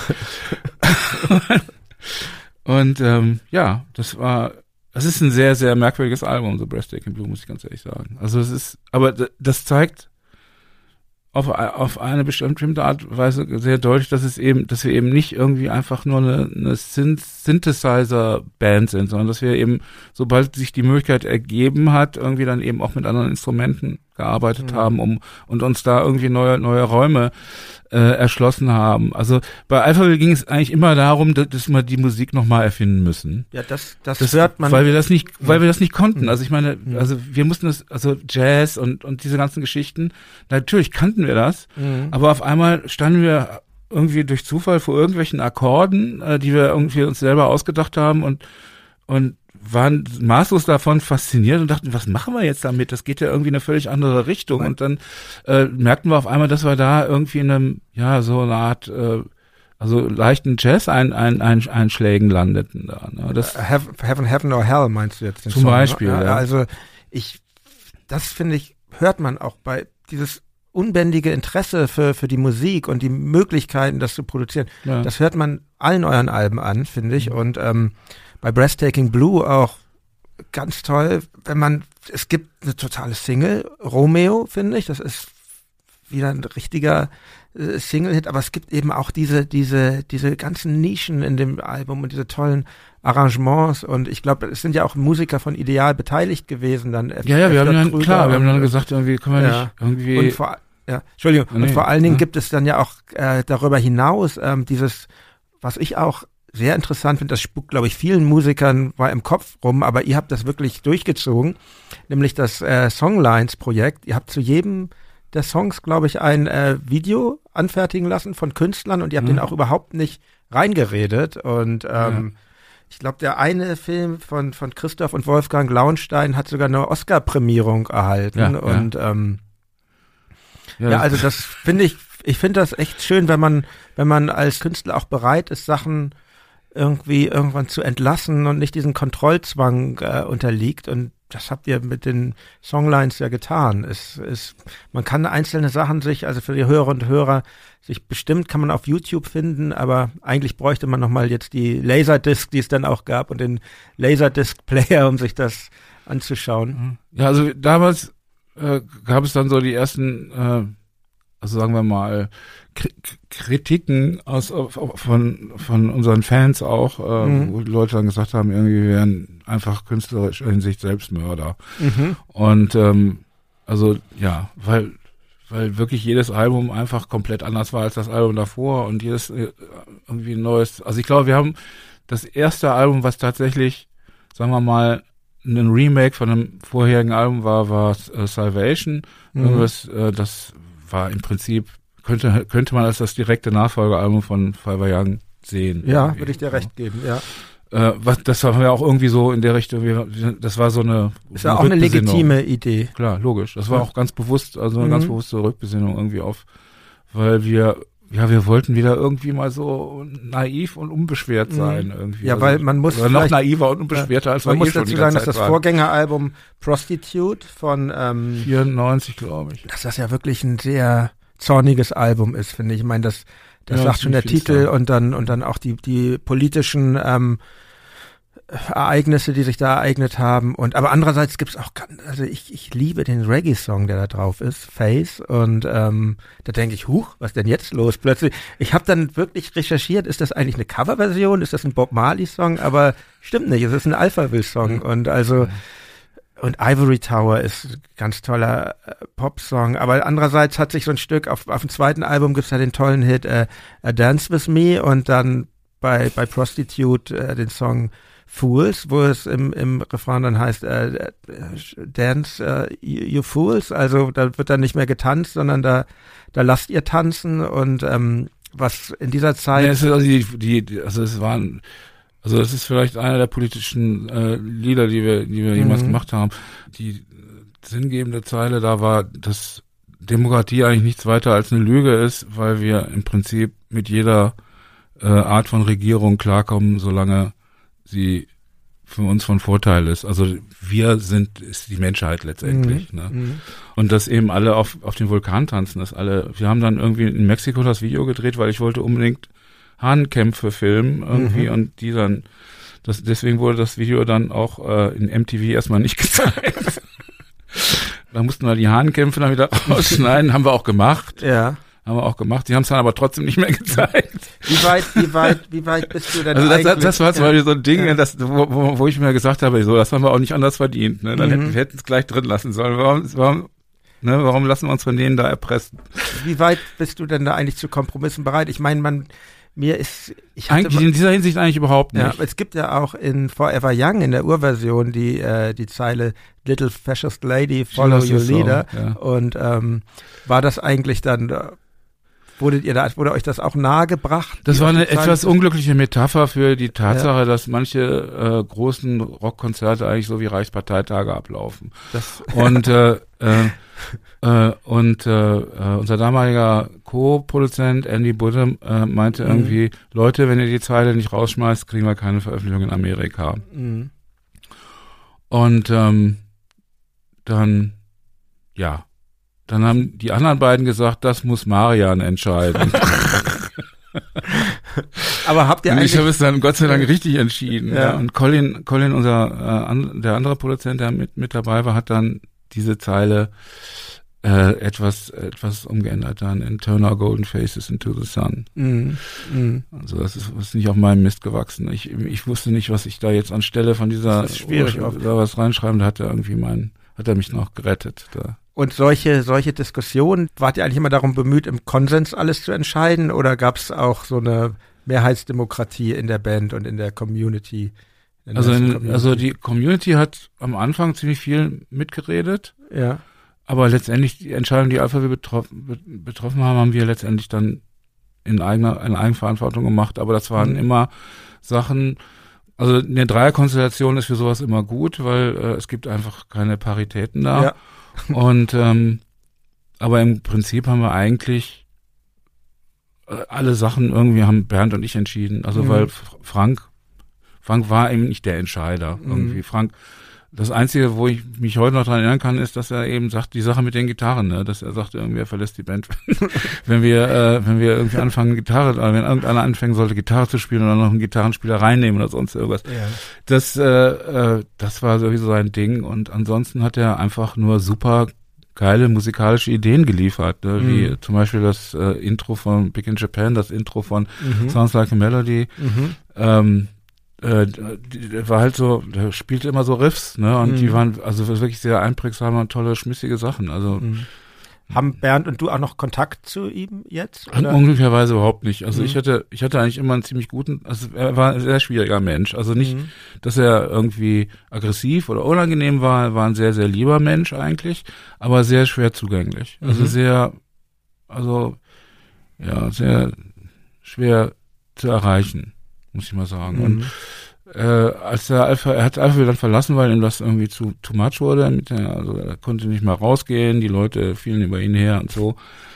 Und das, das wollte er alles nicht. Und dann ist er aus der Band aus, war dann erst ein paar Jahre in Paris und als freischaffender Maler.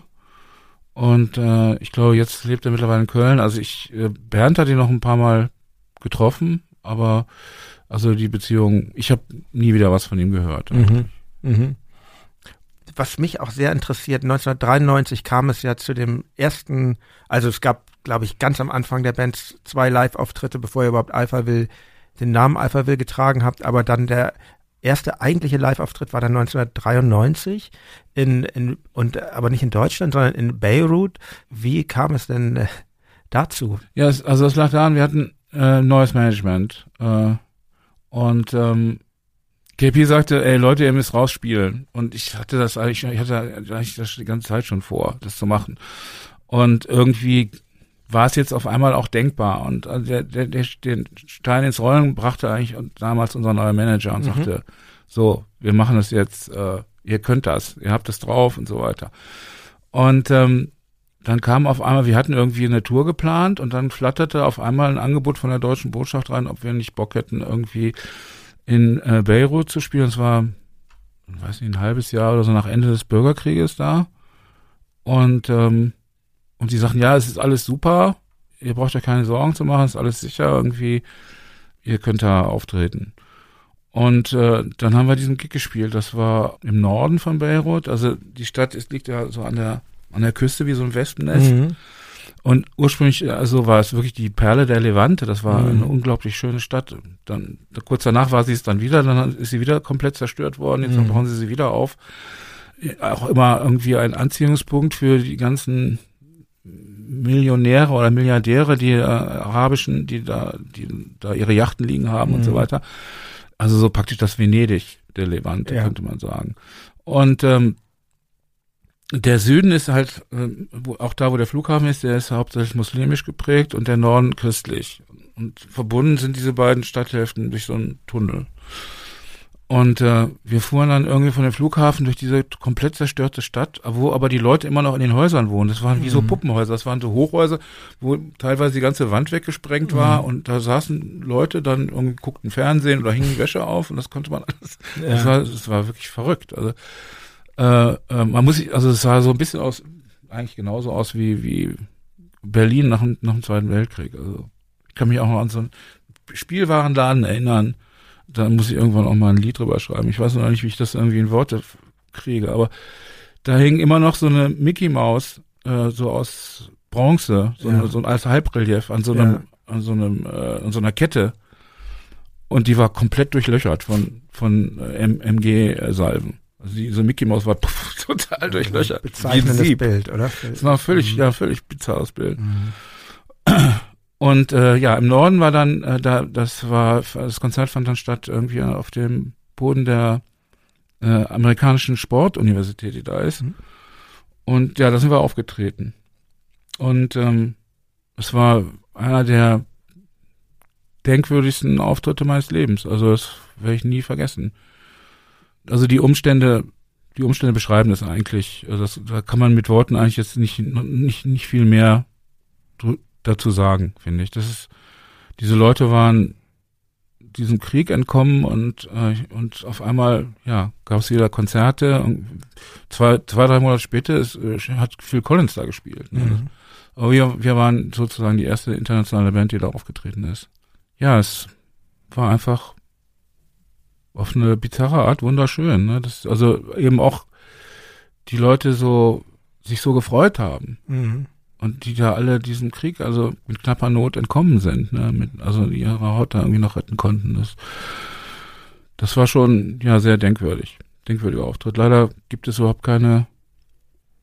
Es gibt es gibt ganz wenig Aufnahmen. Wir haben, ja. wir haben tatsächlich das Konzert mitgeschnitten, aber es, es gibt nur ein paar Bänder sind irgendwie weggekommen mhm. davon. Aber ich spiele immer noch mit der ähm, mit dem Gedanken, da vielleicht irgendwann mal was zu machen mit mhm. den Bändern. Und ähm, das war dann ja der Auftakt eigentlich für sehr. Äh, für das war nicht das erste Konzert, was wir mhm. gemacht haben, also von Live. Das war ja. eines von.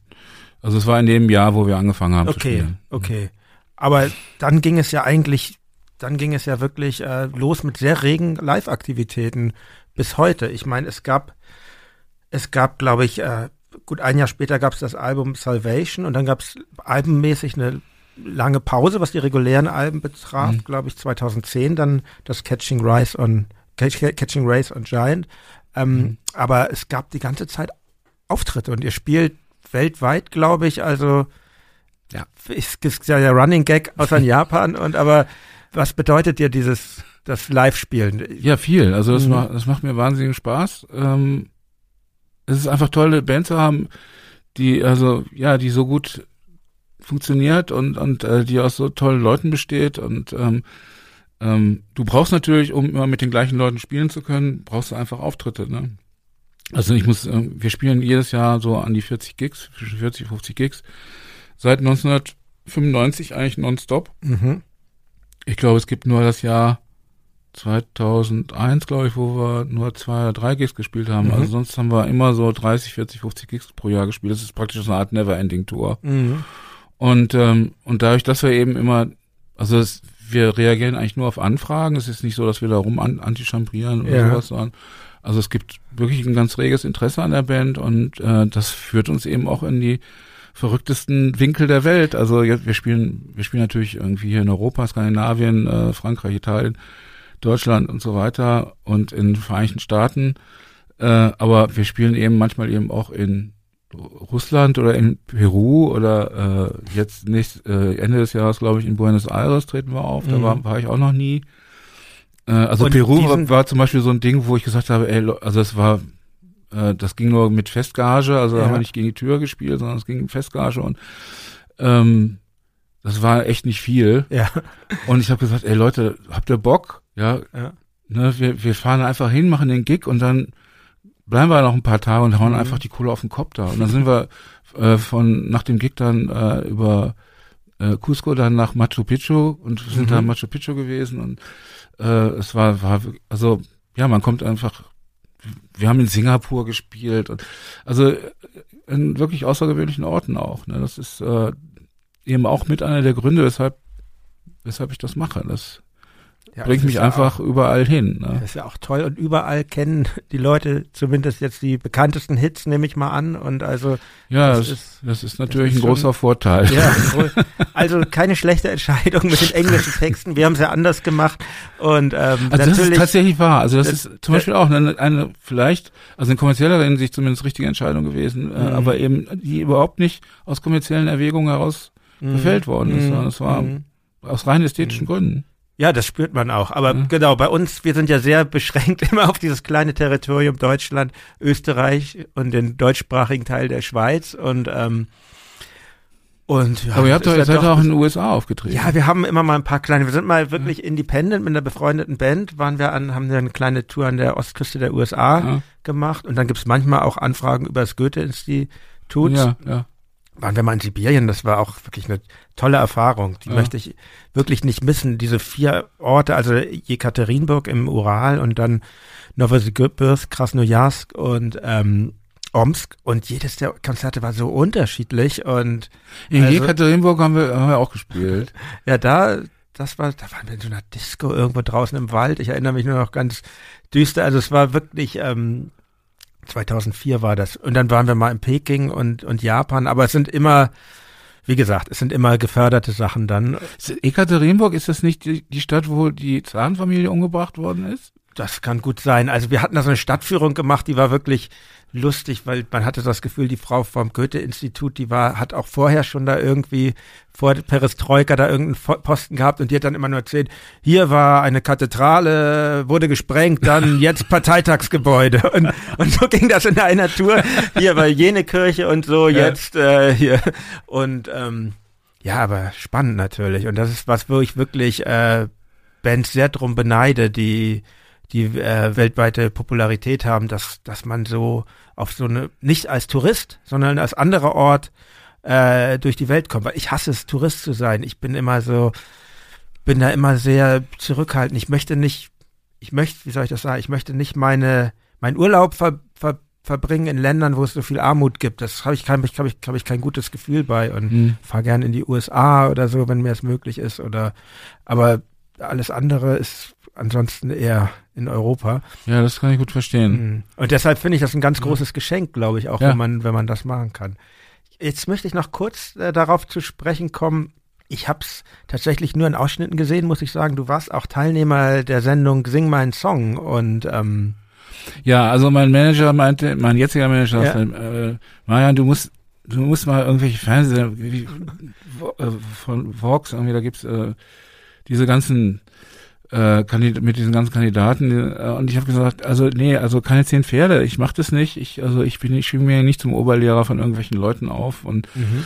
äh, und coache die oder sonst irgendwas. Ich weiß sowieso nicht, wie das geht und äh, äh, ja, die anderen machen das doch auch nicht. Ich sage, nee, es gibt eigentlich nur eine Sendung, die ich gut finde.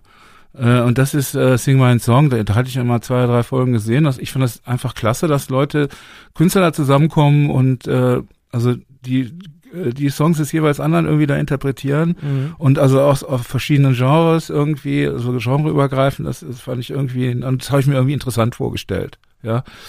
Äh, und das, die, die paar Sendungen, die ich da gesehen hatte, kamen mir irgendwie auch sehr, sehr authentisch vor. Mhm.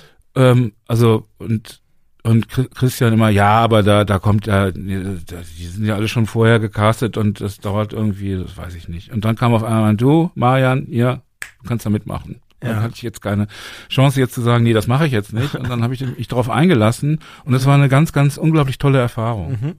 Also es war, äh, ich habe eben die anderen Künstler sehr gut kennengelernt. Wir haben uns alle sehr gut kennengelernt da und äh, uns schätzen gelernt. Ähm, es war ein sehr, sehr unwirklicher Umgang, weil, weil es so schön war die Sendung funktioniert tatsächlich so, wie sie sich den Anschein gibt. Also man, man denkt, ja, da ist vielleicht vieles geschönt oder mhm. sowas. Nee, ist nicht. Mhm. Also, und das überträgt, es überträgt sich nicht nur auf die Künstler selber, dieses Konzept, sondern es ist auch so, dass, äh, also selbst der allerletzte Kabelträger irgendwie an dieses, an diese Sendung glaubt. Mhm. mhm. Das kannst du echt merken. Mhm. Und also manchmal, wenn es irgendwie Probleme bei der technischen Umsetzung gab, dann war es nicht nur so, dass sich jetzt irgendwie das Kamerateam da Gedanken machte, sondern die Künstler saßen da und ähm, könnt ihr nicht das so machen oder so machen oder sowas. Sowas habe ich noch nie erlebt. Ja. Normalerweise, wenn du im Fernsehen bist, irgendwie, äh, pff, ja, irgendwie dann, ja, und wenn da einer ein Problem hat, dann sitzt da rum und trinkst mhm. Kaffee und kümmerst mhm. dich nicht drum oder kommen jetzt mal hier zu Potte oder sonst ja. irgendwas, wann bin ich wieder weg hier oder so. Die Fernsehwelt, ne? die ich so kenne, wir sind ja Restlich. nicht so oft im Fernsehen, mhm. die ist auch, gab es auch Ausnahmen bestimmt, mhm. äh, tolle Sendung damals, als noch Viva und Viva 2 und Charlotte mhm. Roche und solche mhm. Leute gab, gab es wirklich tolle positive Ausnahmen auch, aber ja, aber oft merkt, denkt man, das ist so ein Ding, da wird man so durchgescheucht und es gibt kein wirkliches Interesse auf irgendeiner Seite. Aber gut, ich werde mal, ich habe natürlich auch Vorurteile gegen solche Sender. Ich, wie gesagt, ich habe es damals nicht geguckt und mhm. ähm, weil ich werde mir das, ich werde das nochmal ja, nachholen. Also Wie ist das, das bei dir? Gibt es, gibt es Künstler, wo du sagst, oh, das kann ich echt nicht ertragen? Also ich will jetzt nicht, dass du ja irgendjemand ja. disst, darum geht's nicht, aber, ja. oder hast du grundsätzlich erstmal ein, immer ein Interesse für, für, für, für, für Grundsätzlich Interesse an Menschen habe ich, ne? Mhm. Irgendwie das, ähm, und ich habe grundsätzlich irgendwie eine positive Einstellung zu Leuten, die ich nicht kenne. Mhm. Äh, das ist schon so. Habe ich mal einen Künstler kennengelernt, der wirklich richtig ein richtiges Arschloch war.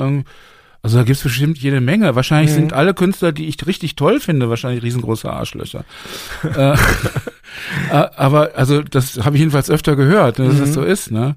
Aber, aber vielleicht gehört es einfach dazu, zu ja. einem wirklich zu einem Genie, ein Arschloch zu sein. Ich weiß ja, es nicht. Ich weiß nicht. Es, es, es gibt oft diese Erzählung und wenn Leute erfolgreich sind, gibt es auch viel Neid. Also ich habe das oft also erlebt, ich denk, dass ja, Leute ja. so schlecht gesprochen würde, ja der und wie der eigentlich ist und die dunkle mhm. Seite. Also ich bin da eigentlich ein bisschen optimistischer. Also ich habe jetzt ich erlebe ich es ja zum ich Beispiel. Hätte eine Erklärung, ich hätte eine Erklärung ja. dafür. Die Erklärung, meine Erklärung lautet, dass eigentlich alle Musiker, die ich kenne, mich eingeschlossen, sind eigentlich äh, Leute, die nicht, äh, nicht erwachsen werden wollen. Wir, sind, wir werden zwar älter, aber wir haben keinen Bock, erwachsen zu sein. Deswegen sind wir in diesem Genre. Mhm. Ja, weil wir hier können wir immer noch spielen. Und äh, auch obwohl wir erwachsen und immer älter, ich bin jetzt mittlerweile im Rentenalter und ich kann immer noch spielen. Mhm. Und ähm, also Kinder, wenn, wenn, wenn du, wenn du Kindern alles schenkst, was sie haben wollen, ne, dann entwickeln sie sich manchmal eben zu Arschlöchern. Also ich meine, mhm. dann, äh, äh, also ich kann mir gut vorstellen, dass wenn einer wenn eines dieser Kinder auf einmal wirklich auf diesem ganzen Planeten gelebt, geliebt wird, mhm. dass der komplett ausrastet. Mhm. Das, also das würde ich meinen Jüngsten auch zutrauen. Ja. Verstehst du? Und ich glaube, also man muss es einfach von, von, von dem Standpunkt aus sehen. Also Fakt bleibt, dass es dann eben trotzdem Arschlöcher sind.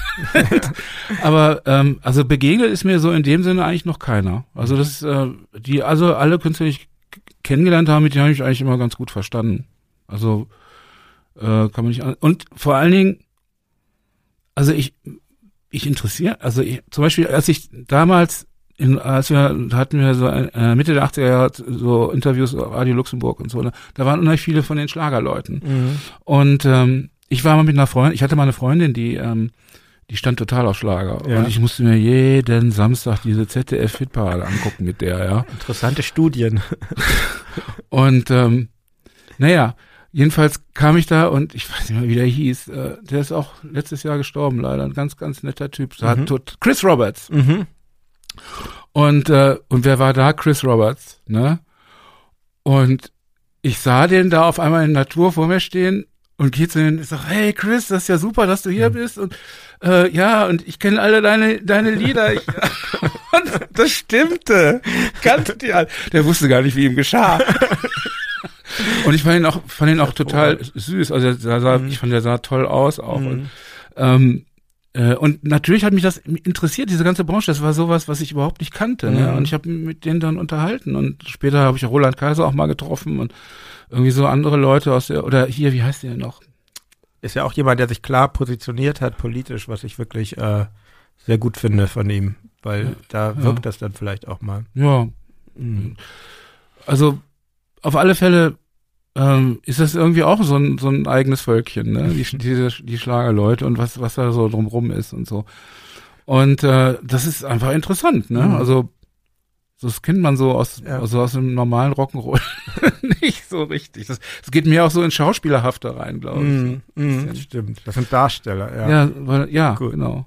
Du, ich danke dir sehr für das Gespräch. Bevor ich zu Ende ja. komme, möchte ich noch nicht unerwähnt lassen, dass ich euer aktuelles Album ähm, Strange Attractor sehr schön und gelungen finde. Ich finde toll, dass vorne die Band drauf ist. Das ist ein ganz Hast du das? Manche Leute Design. sehen das gar nicht. Ja, ich habe auch, äh, ich habe auch zweimal hingucken müssen, weil erst dachte ich, was ist denn das für ein für ein, für ein Seestern oder so, dass du, ja, ist, das ist echt schön geil. Ja, fand ich, fand ich, also ich, das war nicht meine Idee. Wir, ja. wir, ich hatte die Idee mit diesen Lasern und so weiter, mhm. dann hat die ähm, die äh, Grafiker, Künstlerin, Grafikerin, die das äh, dann entworfen hat, so verschiedene Sachen gemacht und hat dann eben einmal dieses die Gesichter da so äh, platziert auf diese Art und Weise. Und ähm, ich habe das erst auch nicht gesehen. Ich dachte erst, was ist das? Was ist das für ein komisches Gebilde und so? Und dann auf einmal sah ich das. Das ist ja abgefahren, ne? Und äh, ja, und dann habe ich gesagt, das ist, so muss das sein. Das ist das Cover irgendwie von dem, von, von dem Album. Ne? Und ja, ja da, da habe ich ja, da ist ja das erste Stück, äh, das ist ja irgendwie meine persönliche Abrechnung mit dem Rock'n'Roll-Business. ja. Also in völlig, völlig un, unverständlichen Metaphern allerdings. Ich glaube, das kann kein Mensch verstehen. Aber also da habe ich mir echt die Seele freigeschrieben. Ja, es ist, also ich möchte das gerne den Hörerinnen und Hörern weiterempfehlen und ich fand, das war ein sehr schönes Gespräch. Danke, dass du hier warst. Ja, danke. Hat mir auch sehr viel Spaß gemacht. Und ja, auf Wiedersehen und ähm, ja, hoffentlich bis zum nächsten Alpha. Ja, danke schön, ja. Tschüss. Das war mein Gespräch mit Marian Gold von Alphaville. Im März 2019 erschien übrigens eine super Deluxe Anthology von Alphavilles Debütalbum Forever Young, die ich euch sehr empfehlen möchte.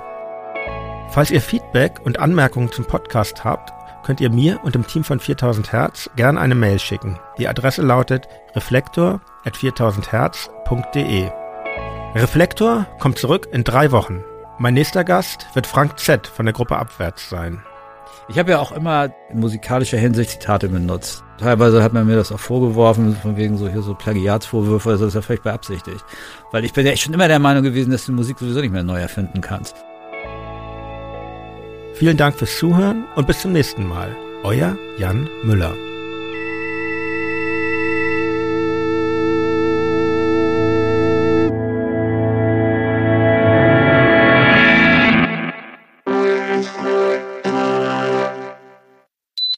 Produktion von 4000 Hertz.